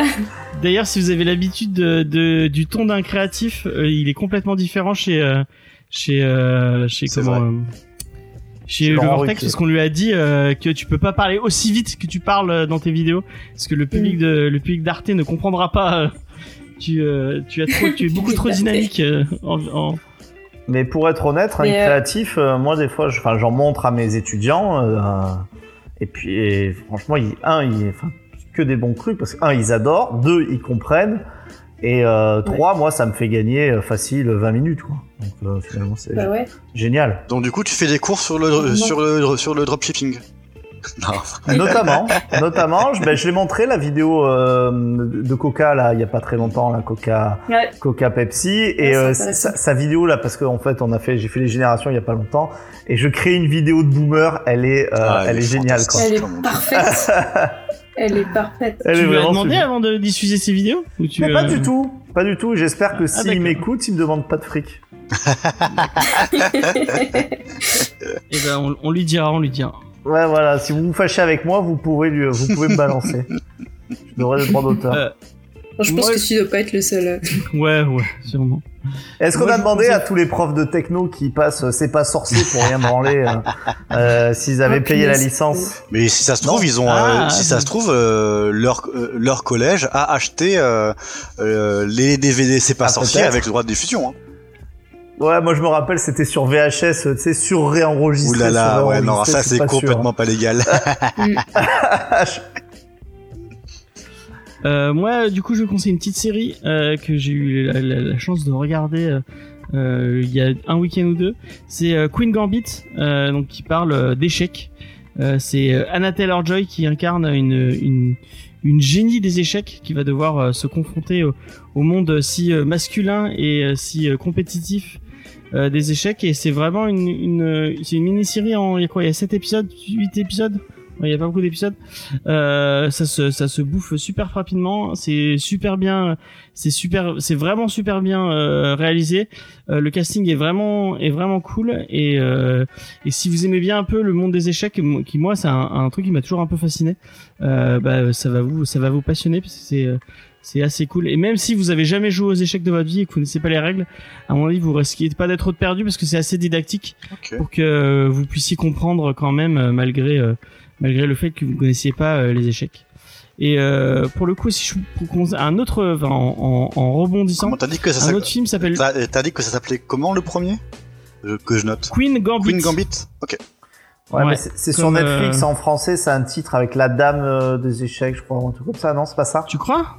C'est une Non, fille rousse C'est pas ça C'est pas Ouais. une fille rousse? Ouais c'est ça ouais Ouais, mais je crois, je crois que c'est en tendance, hein, ça cartonne, hein, ça marche bien cette série. Peut-être la dame du jeu non je sais plus tu sais pas si c'est euh, c'est un autre Bah je vais mater moi. en Non, cas. moi c'était marqué Queen, Queen Gambit sur Netflix. Et si vous aimez bien les échecs et si vous aimez bien les biopics, euh, je sais que moi j'avais vu avec Faye au cinéma euh, Le Prodige euh, avec euh, euh, Tobey Maguire euh, qui est euh, sur la vie d'un d'un grand maître d'échecs euh, qui avait failli battre euh, parce que si, si vous connaissez un peu le monde des échecs, vous savez que les- la Russie Ah. et euh, notamment les champions russes de l'URSS étaient très très très forts à l'époque. Et il avait il avait failli battre un des un des plus grands champions russes. Je crois qu'il il le fait ou il le fait pas à la, à la fin? Bah ne spoil pas du coup. oui je bah, bah, vous vous le saurez euh, en, en voyant le film. Et en fait euh, c'est un un champion américain. Et le monsieur a des petits problèmes mentaux notamment de de paranoïa euh, et c'est euh, c'est un film assez sympa avec euh, Tobey Maguire qui euh, qui surjoue pas trop et qui euh, qui est assez qui est assez cool et qui a, pas- qui a pas trop fait parler de lui au final euh, et pourtant c'était assez sympa. Ça s'appelle Le Prodige et je sais plus par qui c'est réalisé mais c'était euh, c'était plutôt un film plutôt sympa. Ok. C'est pas Coppola le prodige? Non, c'est pas Coppola. Non, je pense pas que ce soit Coppola. hein. Oh, D'accord, ouais, non, ok. Je, suis à, je suis à côté, je suis à côté. Euh, donc voilà, euh, c'est tout pour euh, pour, pour euh, cette semaine. La semaine prochaine, normalement, si je ne dis pas de conneries, on vous parle de EarthX, euh, donc de Mark Wade et de Alex Ross, donc une relecture du monde des du monde de chez Marvel. Ça va plaire à, à Faye puisque c'est des des personnages qui ont vieilli euh, et elle, elle aime bien ça d'habitude. Euh, donc euh, on va vous parler de ça parce qu'il y a les deux omnibus qui sortent. mais Je sais pas. Du coup, tu les as vus euh, dans les. Ça a tout disparu, sais rien. Bon bah normalement il y a deux omnibus qui, qui sortent chez Panini euh, autour de Earthfix. Donc je sais, je sais plus si c'est ça ou c'est. Attends, on va, on va on va regarder en direct. Après, au, si c'est revenu. au pire, je les ai à la maison, Earth-Six, hein, je, vous les, je, je- je vous les enverrai euh, en photo. Page par page. C'est pas du tout indigène. Ah, ça, va- ça va être ça va être très pratique. Bah, on va commencer ce soir. Hein. Tout aussi pratique à la lecture euh, que que Rusty Brown. euh. Ouais, le PDF de Rusty Brand qui s'affiche petit à petit, euh, calque par calque. Ah oh là là, ouais. Ouais, mais l'horreur. Ah si si si, c'est Earthfix. Je croyais que c'était Promethea mais non c'est. Euh, Earthfix effectivement. Donc chez Panini, je sais pas si on aura un invité ou pas. Je suis en train de négocier avec les GG Comics pour voir s'ils veulent venir dans l'émission. On verra bien. Et euh, bah voilà, c'est euh, à peu près tout ce que j'avais à vous dire. Euh, sachez que vous pourrez nous retrouver sur tous les réseaux sociaux Facebook, Twitter et Instagram euh, et sur notre site internet jamesfay.fr. Euh, cette semaine, il y a un geek en série qui est sorti, donc on, on vous a dit sur euh, Alias, avec un invité que vous connaissez peut-être puisque c'est quelqu'un qui est revenu plusieurs fois euh, dans Comics Discovery. C'est Jules de la chaîne Jules et Nico. Euh, Il y a aussi les récaps de Mandalorian euh, de de Faye, vous pourrez l'écouter. Normalement, euh, le prochain sort dans pas longtemps, si tout se passe bien. Euh, et euh, qu'est-ce que j'avais à vous dire? Merci de nous avoir regardé en live euh, sur sur Twitch. Merci. Euh, merci, euh, merci à toute l'équipe. Euh, on va faire euh, pour Twitch comme d'habitude, on va essayer de faire un petit, si j'arrive à le faire, un petit raid. Euh, et on va raid. On peut pas raid un créatif? Et Il est en live, Non, euh, je pense Créatif? Pas. Non, je crois pas. Il y a copain du web, on va en raid copain du web. euh, Oh, c'est bien aussi. je vois Ouais, pas. je vois pas un pas créatif. Ça aurait été non, marrant. Gro- Grog, elle, elle stream pas finalement? Non, elle est fatiguée ce soir, donc pas de stream. Pas de stream. Ne raidez Pendant pas un créatif parce que s'il apprend que je prends ses, euh, je, je- ses vidéos, je suis foutu. Bon, on va, on va arrêter copain du web, allez voir un copain du web qui joue à GeoGuessr. Yes. Et euh, bah, merci de nous avoir regardé. À la semaine prochaine. Bye bye. Bye bye. À bientôt. Au revoir. Salut